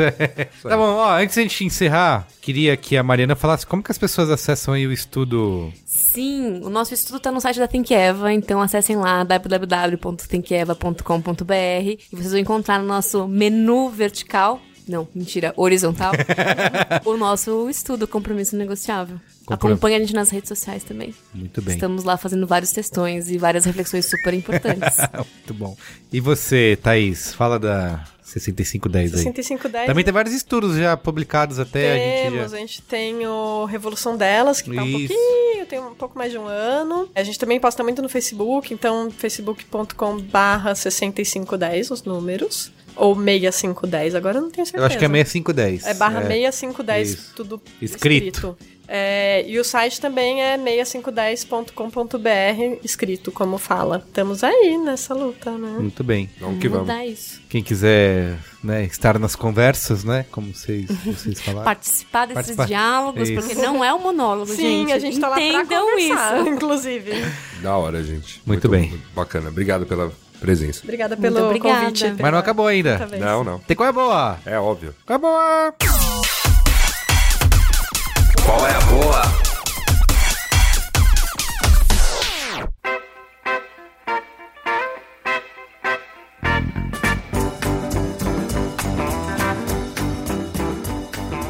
Eu vou aproveitar, vou começar, tá bom? tá, vai. Eu vou dar um qual é a boa. Tá falando no cinemático, mas eu vou repetir aqui. Depois tem um qual é temático, eu acho. Tem uma placa ali na porta escrito: Não fale sobre Game of Thrones. Isso, exato. Não é Game of Thrones. Eu quero falar sobre um documentário que chama Martírio, um documentário brasileiro, dirigido pelo Vincent Carelli, né? Também um diretor brasileiro que acompanhou durante anos a questão indígena no Brasil. Ele estreou no Brasil há pouco tempo. Infelizmente, acho que é uma coisa para um público bem pequeno, até pela duração do documentário, tem quase três horas, mas é um retrato é, incrível e desesperador e desesperançoso dos indígenas no Brasil, de como eles foram tratados desde então pelo Império, pelo governo de Getúlio Vargas, das terras frequentemente demarcadas, e como eles são tratados até hoje com muito preconceito, e basicamente como se eles não existissem, né, pra gente, e da relação de poder que existe entre o agronegócio, né, entre a bancada do. A gente fala bancada BBB, né? Que é o boi, a bala e que mais? A bola Bíblia, também Bíblia, tem. Bíblia. É Boi, bala e Bíblia. Bíblia. Isso. Boi, bala e E tem a bola, E né? leva a bola por Leva a bola pra junto, caramba. leva a bola. É, e que a bancada do boi, como que esses caras. Ele abre. Uma das primeiras cenas do documentário é um, é um discurso da. que era a ministra da Agricultura do governo Dilma, que era Cátia Abreu, né? E ela falando assim, tratando os indígenas como inimigos e tal, do inimigo do progresso do Brasil. E, e como esses caras não têm poder nenhum frente a isso. Vamos, Como... com- vamos combinar que, independente do seu lado, nesse espectro escroto que hoje temos, ninguém fez muito Ninguém por- fez nada, pelos ninguém índios. fez nada, Ninguém, exatamente, Nem assim. PT, nem PSDB, Nada, nada. É isso nem que- PMDB. E o documentário mostra isso muito bem. E tem até indígenas falando que ah, eles, eles votaram na Dilma porque acharam que ela ia mudar isso e só piorou. Só saudou a mandioca e nada mais. É isso, exato. Enfim, eu acho que, apesar de ser um documentário que vai te deixar pra baixo, eu acho que ele é muito importante. Ele cita, por exemplo, eu falei dessa relação de poder, que eles não têm poder algum e não têm voz, eles não têm como lutar contra isso, né? Eles só são. Eles vão sendo escorraçados de onde eles estão, de qualquer maneira, porque ninguém se importa. A mídia também não dá voz pra isso. E eles citam no documentário aquele caso de quando no Facebook todo mundo adotou os nomes, né? Guarani Caiová lá. E aí eles falam como que isso foi um exemplo de como a sociedade olhou pra eles, de como que isso poderia ser que a gente deveria talvez expandir isso, né? Além de simplesmente mudar o nome no Facebook, né? Não virar só uma onda, É, né? não virar só uma onda. Então, assim, recomendo É, um muito, cara. Cannes Assim, acho que é um documentário essencial, um dos filmes mais bem cotados brasileiros aí é, dos últimos anos. Espero que mais pessoas tenham acesso. Gostaria muito que ele estivesse disponível na Netflix para que as pessoas pudessem assistir e passar pra frente. Posso complementar o seu? Deve. O Google tá com um projeto lindo com o Google Earth, Na Amazônia, né? chama Amazônia, que também fala sobre a questão indígena e eles têm uma abordagem sobre isso muito interessante que é a importância das terras demarcadas para a conservação da Amazônia e, Que pra, e aí o impacto disso no clima aqui no sudeste, porque a gente fala, ah, nossa, É o- muito é pró- muito longe, né? Aquilo não é comigo, mas quando você vê o, as mudanças climáticas que a gente já tá sentindo, né, aqui no sudeste, o quanto elas têm a ver com a, a terra que tá sendo desmatada e o quanto as terras demar- demarcadas freiam isso. Uhum. Muito E reconhecer as mulheres que fizeram parte Sim, disso. Porque incrível. mulheres incríveis no Google fizeram parte disso. Não, Legal. e tem uma parte linda nesse projeto sobre as lideranças feministas indígenas. Tá bem legal. E por Bacana. trás É, que, aliás, o documentário mostra, acho que muito mais lideranças femininas do que masculinas ali nas tribos e tudo mais. Enfim, tem alguns discos, ele, ele pega alguns discursos de deputados, né? Quando eles estão discutindo a demarcação de terras e, cara, é algo que você tem vontade de entrar na tela e socar alguém, assim. Desculpa a violência nessas horas. Mas às vezes dá uma vontade. É, então. Mas enfim, eu recomendo quem puder assistir. E o meu segundo Qual é a Boa, é, e acho que é temático aqui, é o nosso tema. Temático é o nosso tema, né? Gostou? Não, ok. Que é, assim, eu até, até falei há um tempo atrás que eu tava muito descontente com as séries que eu tinha assistido, porque eu vi em todas um esquema de, ah, eles criam coisas pra você continuar assistindo infinitamente, eu consigo ver todos os truques de roteiro pra nunca acabar com aquela história e tal, e não tava gostando de ver séries, tava vendo filme que tinha início, meio e fim e tal. E eu assisti, terminei de assistir essa semana, no fim da semana passada, aliás, é Handmaid's Tale. Ai, você super roubou o meu qual é a boa. Roubei? Mas você pode complementar. E, cara, acho que é a melhor série que eu vi, assim, nos últimos anos. E eu assistia com... O sangue fervia, assim, a cada episódio. Eu falei, cara, eu quero entrar nessa história, eu quero matar meia dúzia, não tô nem aí. Eu não tô nem aí se eu vou morrer. Eu falava isso pra Ju. A Ju falava assim, não, não adianta, porque nesses momentos você... As pessoas... Você vai ser morto. Tô nem aí, eu posso ser morto, mas eu vou levar dois comigo, sabe? Era meio... E eu acho que ele tem muito a ver porque você assiste aquilo... Ele conta, né, a história. Eu até falei num Qual é Boa antigo, mas eu não tinha... Só tinha assistido dois episódios. Que é como o mundo passa por uma guerra e a gente tá... Os Estados Unidos tá vivendo uma sociedade ali, uma ditadura teocrática, onde o mundo não consegue mais procriar, né? A fertilidade, por algum motivo, eles não contam isso na série. Eu acho que isso é uma, umas coisas legais. É, tem alguma coisa a ver com a natureza. É, também, eles vão, eles não contam de, assim, não, não é nada expositivo, né? Eles vão é. com aquilo Bem sutil. Isso, daquele jeito e você vai com o tempo eles vão revelando aos poucos. É baseado num livro da Margaret Atwood. Que por sua vez foi baseado no que aconteceu no Irã. Ah, então. Ele é baseado em fatos reais. Isso, isso, eu, tava, eu assisti a série e falei, cara, isso já, tá, isso já acontece hoje, É. né? Eu sei que as mulheres passam por isso mesmo na nossa sociedade aqui ocidental. Tem muitos elementos ali que a gente passa por aquilo, que as mulheres Uhum. sofrem aquele tipo de coisa. Mas se você pegar o Islã, é daquele jeito pra pior, entendeu? É. Em que as mulheres só servem pra procriar Uhum. e olhe lá, entendeu? Então.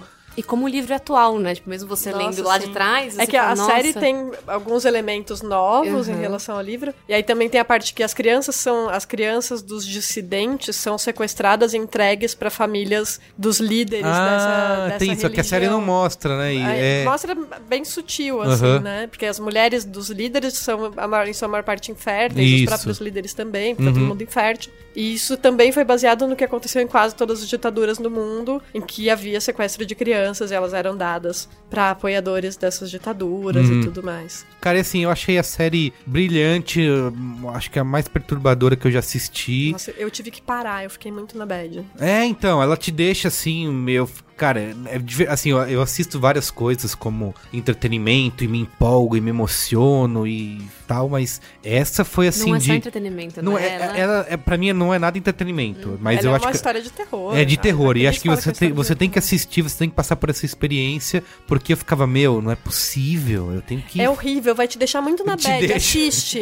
É, deixa- mas é que é bom, cara, assim, é muito bem. É isso que eu ta- É muito e, bom. e é isso que eu faço, comparo com as séries que eu tinha assistido, que assim, eu acho que eles fazem isso de maneira muito inteligente, de. Eles não entregam tudo, ela, ela, ela é muito sutil, vai entregando aos poucos, você não sabe. E, e isso vai te dando uma, uma, uma agonia. angústia, É né? uma o angústia. livro é muito assim, eu não vi a série ainda. eu não li o lendo livro, mas alguém me disse que é Nossa, pior uma- que a Eu acho série, que né? eu não tenho estômago pra ver o livro. Eu, tô, eu comecei há pouco deve tempo. ser muito pesado. E é, um, é uma angústia constante, que você não sabe o que tá acontecendo. Isso, e você, é, cada você não- página que você é, vira, você acha isso, que vai isso. explodir alguma coisa. E tem uma questão que eles tratam ali também de refugiados, que, cara, primeiro porque.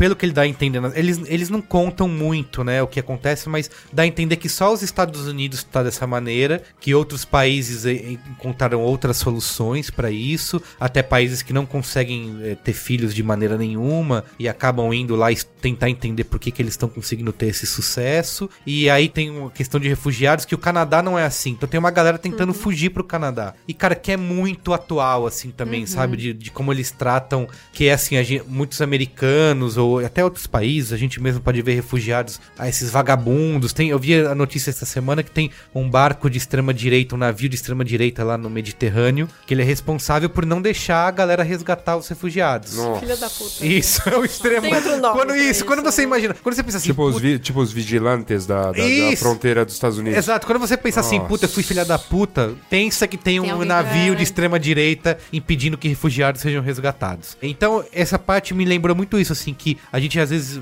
muitos americanos devem estar olhando para até com Trump presidente para refugiados dessa maneira, e a série também aborda isso, assim, sabe? Eu De- tenho uma É. amiga que mora em Nova York que falou que a carapuça super serviu nos Ah, é? Estados Unidos. Ah, que bom. Que eles estão Imagina o timing, incomodadíssimos com a série. Pô, que Mas você animal. pode pensar que o livro, eu fui procurar aqui, o livro é de 85. 85, isso, então é. pensa que eu, eu tô lendo, não sei a perspectiva da série, mas em 85, ela foi lá e construiu toda uma narrativa distópica em cima de algo que é super atual pra gente Isso, e agora. que animal. Cara, além disso, eu fiquei mal com a série, mas eu assisti a Devia pensando- ter a ver com o Reagan, não é Mas possível. para pra E é- pensar.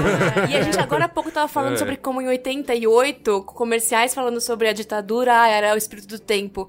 E ela em 85 Isso, tava falando isso. de algo que é super atual.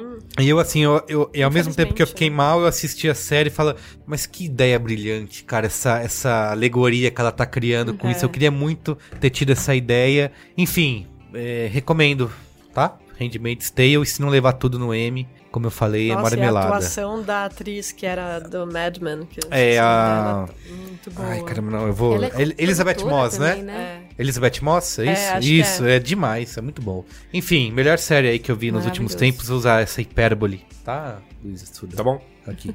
Pode usá-la. Então é isso. Quem vai agora com a boa? Posso ir, que é boa. Então vai. Tenho dois também. Queria trazer uma mulher aqui, porque acho que a gente tem esse papel de sempre celebrar as mulheres, né? Então eu queria falar da Diva Guimarães, que na Flip fez um discurso incrível. maravilhoso. Eu vi muitas matérias falando, ah, o momento em que Lázaro Ramos chorou. Não é sobre isso, é sobre o que ela tem pra falar. É, sobre o que ela tem pra falar. e, tipo, tudo bem, ele ficou muito emocionado, ótimo, que bom que isso Que é o mão aconteceu. da porra, que é o mão da inclusive. porra, porém. E ela fala que ela é uma sobrevivente da- pela educação. Eu vou ler só um trechinho porque o discurso dela me emocionou muito. Eu acho que se você não viu ainda, vá, vá ver e entender o que ela fala por ser uma mulher negra de 77 anos para provar que o velho não é a idade. Que legal. É flip agora de, De- dessa de semana? Exato. Sim. E ela falou assim: Eu sou uma sobrevivente pela educação. Com todo o preconceito e com todas as coisas, eu venci. Ela com 77 anos, uma mulher negra, que sempre se dedicou à educação. Enfim, eu queria ler todo o discurso dela, mas acho que vale mais a Ah, pena acho que vocês procurarem. Se procurar no YouTube, deve ter? Eu joguei no Google agora Diva Flip e apareceu essa matéria, então vocês Ah, podem legal. fazer o mesmo exercício. Muito bom. E o segundo é um livro imenso de um homem que é, pra mim, um dos melhores livros que eu já li. Eu tô- ainda tô na metade, então tá sendo difícil, mas é o Andrew Solomon falando sobre Longe da Árvore. Ah, sim! Esse livro. Eu não li, mas já ouvi muito bem. Bastante citado, né? A nos Ju azul. Juliana leu, já ouvi, já li por eu vou te falar que eu tô lendo a vers... Eu não consigo ler livros no Kindle. Me incomoda. Então eu tenho a versão real oficial. Que é Que gigantesca, é né? gigantesca. Então eu não consigo ler no ônibus. Então eu leio em casa. Quando eu estou sentada na minha cama, eu consigo ler. Por isso eu tô demorando muito tempo. Mas ele fala. Ele, como homem gay, foi. foi- jornalista, foi tentar fazer uma pesquisa sobre crianças surdas. E foi entender como era a relação dos pais. De- que ouviam com as crianças que não ouviam. E começou a perceber que tinha muitos paralelos dos pais dele com ele se assumindo gay e dos pais daquelas crianças que eram ouvintes com as crianças surdas. Então ele fala, ele chama longe da árvore justamente por isso, porque ele fala da identificação vertical e horizontal que o ser humano tem. Então quando você tem um filho, você vai ter uma projeção, que é uma pessoa nova, você não conhece, mas você vai ter uma projeção vertical com aquela criança. Então eu quero que ele responda a coisas que eu acredito, Isso, a expectativas, códigos, né? expectativas. Então eu projeto naquela criança tudo aquilo. Então aquela criança, quando ela vai crescendo, ela vai tendo relações muito mais horizontais. Porque ela se identifica com seus pares. E no caso das crianças surdas, quando os pais ouvintes não estimulavam as crianças a serem oralizadas. Quando na verdade a identidade vertical delas não correspondia com o que elas conseguiam identificar como horizontal. Então ele vai entender essa identidade horizontal nas crianças transgênero, na relação dele como sendo gay, nas crianças surdas, nas crianças anãs, nas crianças com esquizofrenia. E tudo isso para mostrar a relação que a gente tem verticalmente, quando um filho nasce longe da árvore, né? E é um livro tá mexendo muito comigo. Não sou mãe, mas eu vejo muito da- de como eu cresci. Então, dá essa identificação toda sobre como você foi criado e como você se coloca no mundo. E acho que dá muito pra entender sobre empatia. Ele coloca uma reflexão que é impressionante sobre como pais que têm filhos surdos talvez fizessem uma cirurgia para que essas crianças ouvissem. Sim. Então, se ele, se os pais dele soubessem que existia uma cirurgia para corrigir a homossexualidade Eles dele, será que eles fazer. fariam? Aham. Então ele faz esses paralelos. E quando você termina de ler cada capítulo, que são imensos, é cada um livro, você questiona muito as suas verdades no- nesse mundo cheio de tanta diversidade. Legal. Então, é um livro maravilhoso, leiam. Longe muito da bom. árvore do Andrew Solomon. O Solomon, exato. Muito bem. E aí, Thaís? Você roubou o meu. É. Mas é fala a você, boa? fala a sua Mas opinião, eu hein? tenho, Não, eu tenho outro que foi um documentário que eu assisti essa semana, chama Quanto Tempo o Tempo Tem, na Netflix. E é um documentário brasileiro sobre o tempo. Muito interessante, me entrevista desde a Monja Cohen até o Leonardo Boff, que é do Ócio Criativo, é, alguns pesquisadores franceses, tem uma um monte de perspectiva sobre o tempo, e ele vai desde tempo num, num aspecto histórico, né? O tempo quando ele foi inventado pelo homem e para que ele foi inventado pelo homem, até o nosso tempo interno e como a gente vive as coisas e sente as coisas em tempos diferentes. É muito bom para uma pessoa ansiosa como eu pensar sobre tempo, é sempre muito saudável. Até o fato de que a gente vende o nosso tempo, né, no sistema capitalista Verdade. e cada vez mais a gente está vendendo tempo como um, a- um esquema que foi desenhado por um trabalho manual de fábrica, em que aquilo fazia sentido, mas hoje a gente está vendendo trabalho intelectual baseado em tempo. E aí isso fala muito comigo porque desde que eu saí de agência eu decidi que eu não vendo meu tempo mais, eu vendo a minha capacidade de resolver problemas. Isso mudou muito minha relação com o trabalho. Porque meu tempo não tá vendo, eu não vendo hora homem. Uhum. né? É, Então o documentário tem uma parte grande que fala sobre isso também. Que a gente costuma muito cobrar por hora aí, sabe? É. Quantas horas eu vou gastar nesse projeto. Isso, quanto vale minha hora, quantas Isso. horas eu vou gastar nesse projeto. Aham. E, na- e numa coisa que, na verdade, é sobre a sua capacidade de resolver aquele problema que aquele projeto propõe. Não é sobre quantas horas Seu você vai fazer isso em né? uma Não. hora ou em 20 horas. Importa muito pouco, né? É diferente de, ah, 50 horas apertando um parafuso. São 50 horas apertando Sim. um parafuso pra qualquer pessoa. né? Aham. Eu vi até uma matéria essa semana, eu não, não li profundamente pra entender mais, mas que dizia que era até no New York Times, dizia assim, se você quer ser feliz, então é, sei lá, contrate pessoas pra fazer coisas que você, porque assim, querendo dizer que você fica mais feliz quando você, assim, ah, peça comida, entendeu? Você quer ser feliz, então peça um delivery em vez de fazer uma comida, porque obviamente você vai botar aí quem gosta de cozinhar e tudo mais, mas diz que o que a gente mais se sente feliz é quando a gente consegue realizar coisas que nos sobrem tempo, né? Que você que é- é, a gente se sente mais é, satisfeito com isso, assim, ah, eu não precisei, por exemplo, cozinhar, não precisei limpar minha casa, não precisei fazer mais, mais essa coisa, então me sobrou tempo pra fazer outras coisas. Então acho que vai muito, tem muito a ver com isso que você tá tempo É a falando. coisa mais valiosa É que a isso, gente tem é. e a gente vende ele barato, assim, Uhum. no, no geral. E o documentário fala bastante disso, da necessidade de ócio também, da necessidade de momentos de fazer nada, né? Ô, Da- louco, Da ô, necessidade de meditar, parar 10 minutos pra fazer nada, Nada, e se isso. concentrar na sua meditação, na sua respiração. 10 a minutos? Que isso, que Brasil? isso faz na vida. E a gente tá o tempo inteiro, eu falo por mim, assim, tipo, uma coisa atrás da outra, o dia acabou, eu falo, cara, Não, o dia cara. acabou, eu não fiz, e aí quando- e, e não para, assim, não tem. Eu não. E acho, é, eu não. tenho, eu tô nesse vício. Mudei, mudei minha filosofia de vida, Não, cara. eu tô meu ali. negócio é Meu negócio agora é assim, ó. Dá, dá, não dá. Já Não foi, deu. já era, Valorizar já. É, não, porque assim. É, Pra gente que tem esse eu acho que- privilégio, eu- tá? Isso, esse, é. lance, esse lance da felicidade que você acabou de colocar, de ah, uma economia de tempo e tal. Eu acho que no- a gente vive num sistema que rouba tanto isso da gente, que nos oprime. a- Tipo, ó, se você tiver algum momento sem fazer nada, tá errado. Você tem que ter mais alguma coisa, uma atividade extracurricular, porque É, você não tá isso. estudando tal coisa. Isso. E eu penso o contrário, que eu acho que a felicidade deve ter que estar mais é nas realizações. Você aprender a cozinhar e aí você fazer um prato decente, não arroz É porque safado. o- a- é que a comparação que o texto você- faz é que assim, é é de dinheiro versus tempo. Porque assim, você vai pedir uma comida, você vai pedir um delivery, você vai gastar dinheiro, certo? Sim. Lá, eu não vou pedir porque eu vou gastar 50 reais pra almoçar hein, ou pra jantar. Então eu mesmo vou fazer. Mas Só se você odeia fazer aquilo... É, só que diz uma que com, tarefa, né? você se que no geral, no estudo que eles fizeram, que assim, vale você pagar essa grana pra te sobrar tempo, você ter Porque, mas novamente, Sei lá, pra siste- fazer sei lá o num quê. sistema que você não tem o tempo. Você não tem Não esse tem tempo, tempo, pra. isso. O, que eu- o- Isso, proposta é verdade, você E não num tem o tempo. onde o tempo é a moeda de troca, então que eu possa usar esse tempo no que me faz Sim. Realizada e não porque, no que é porque bicho, eu vou te falar, se você for partir pra cozinhar, porque não tem essa questão de economia, então se eu vou gastar tanto quanto eu gastaria num delivery safado, é só que eu vou comprar, sei lá, o queijo vai ser parmigiano reggiano, o Você tomate vai, ser... Você vai fazer. Eu vou é fazer, tem não sei o que lá. Isso, Ah, é. mas na hora de comer todo mundo tem, né? Ah, Não, eu sabe? super acho Qual é, todo pô? mundo devia saber cozinhar, gente. É um skill básico do ser humano saber cozinhar. É saber fazer sua própria comida. Sobre- Assim, é o que, assim, biologicamente, se você não sabe preparar sua própria comida, você Morre tem que morrer. né? Você é um escravo Você tem que morrer. Se você não sabe caçar, É, nas- sim, sim, é, cavernas, isso. Você tem que morrer. Biologicamente, você tem que morrer, assim, e, sem, e sem procriar. Isso.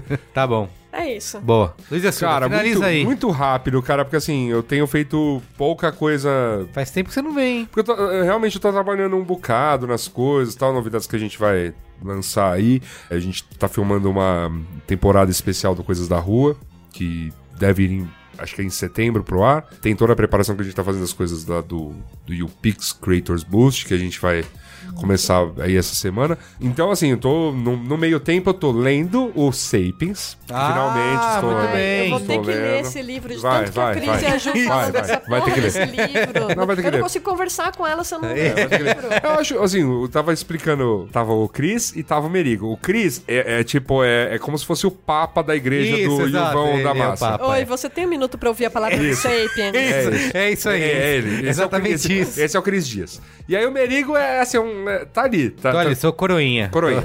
Então, aí chego eu e falo, ah, comecei a ler o Sapiens. Ah, e aí? Eu falei, não, é um bom livro. Eles já, mas. O que, que você vai falar mais? Eu falei, não, calma. Eu falei, é um bom livro.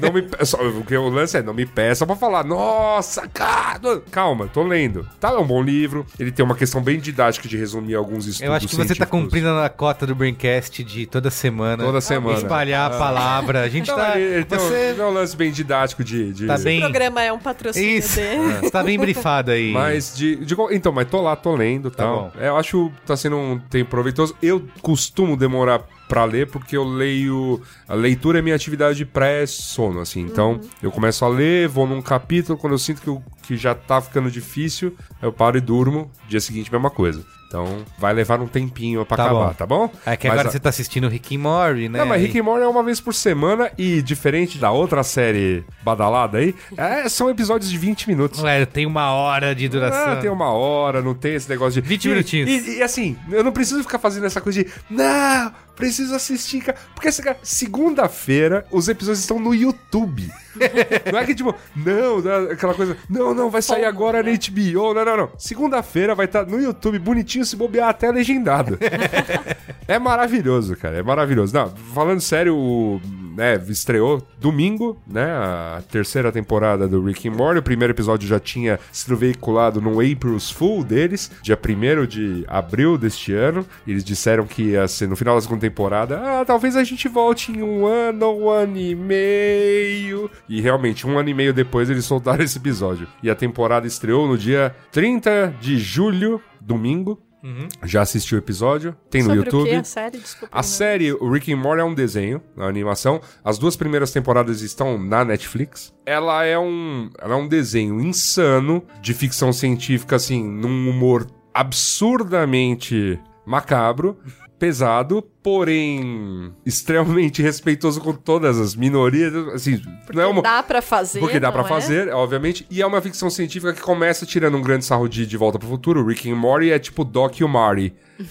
Tem um- é, é um cientista louco, né? E o Morty é o, Bêbado. é o- bêbado. E o Morty é o neto dele, meio tapado. E eles começam a se aventurar, porque ele não, ele não tem uma máquina do tempo, mas ele tem uma- um portal pra viajar pelo multiverso. Então ele pode ir pra qualquer tipo de realidade, né? E teorias científicas mais atuais e mais loucas, então ele pode ir para qualquer tipo de realidade em qualquer ponto do universo em que as coisas ocorram de maneiras muito parecidas com a nossa realidade ou de maneiras completamente arbitrárias. Então assim, essas brincadeiras eles usam como pano de fundo pra, enfim, desde fazer muita referência à cultura pop e con- recontar histórias de filmes num universo em que aquele filme é a realidade, por exemplo, sei lá, eles vão pra um. Tem uma, um determinado momento que eles vão lá pra um planetinha qualquer e lá rola o Purge, lá, o, o dia da matança. Ah, sim, sim. E aí eles, ah, nossa, vamos viver essa realidade. Então, há momentos, por exemplo, que ele faz experimentos. É, é, O episódio que me ganhou é o, quando ele faz experimentos, ele traz um mendigo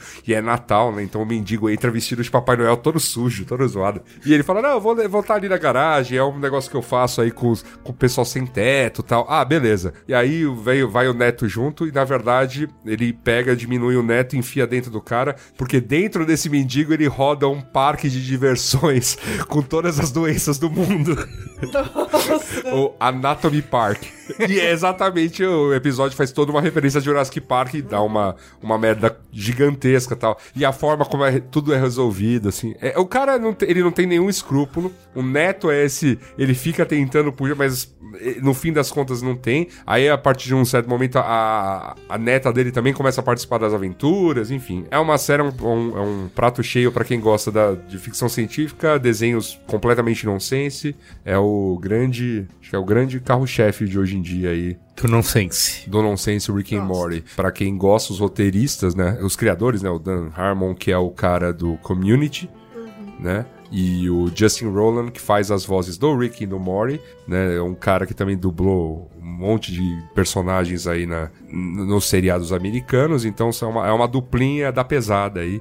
Que, segundo o pessoal que gosta. Eu não, não, não assisti muito Community, mas segundo o pessoal que gosta muito de Community, quando eles inventavam de escrever sobre ficção científica, eram os melhores episódios. Então são eles fazendo só ficção científica e sem nenhum limite de filmagem, porque é desenho. Então eles podem extrapolar muito a realidade. Muito bem. É isso aí. É isso? Muito bom.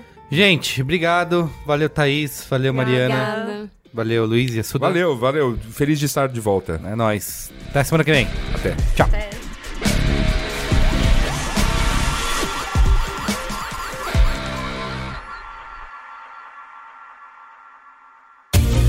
Este podcast foi editado por Caio Corraine.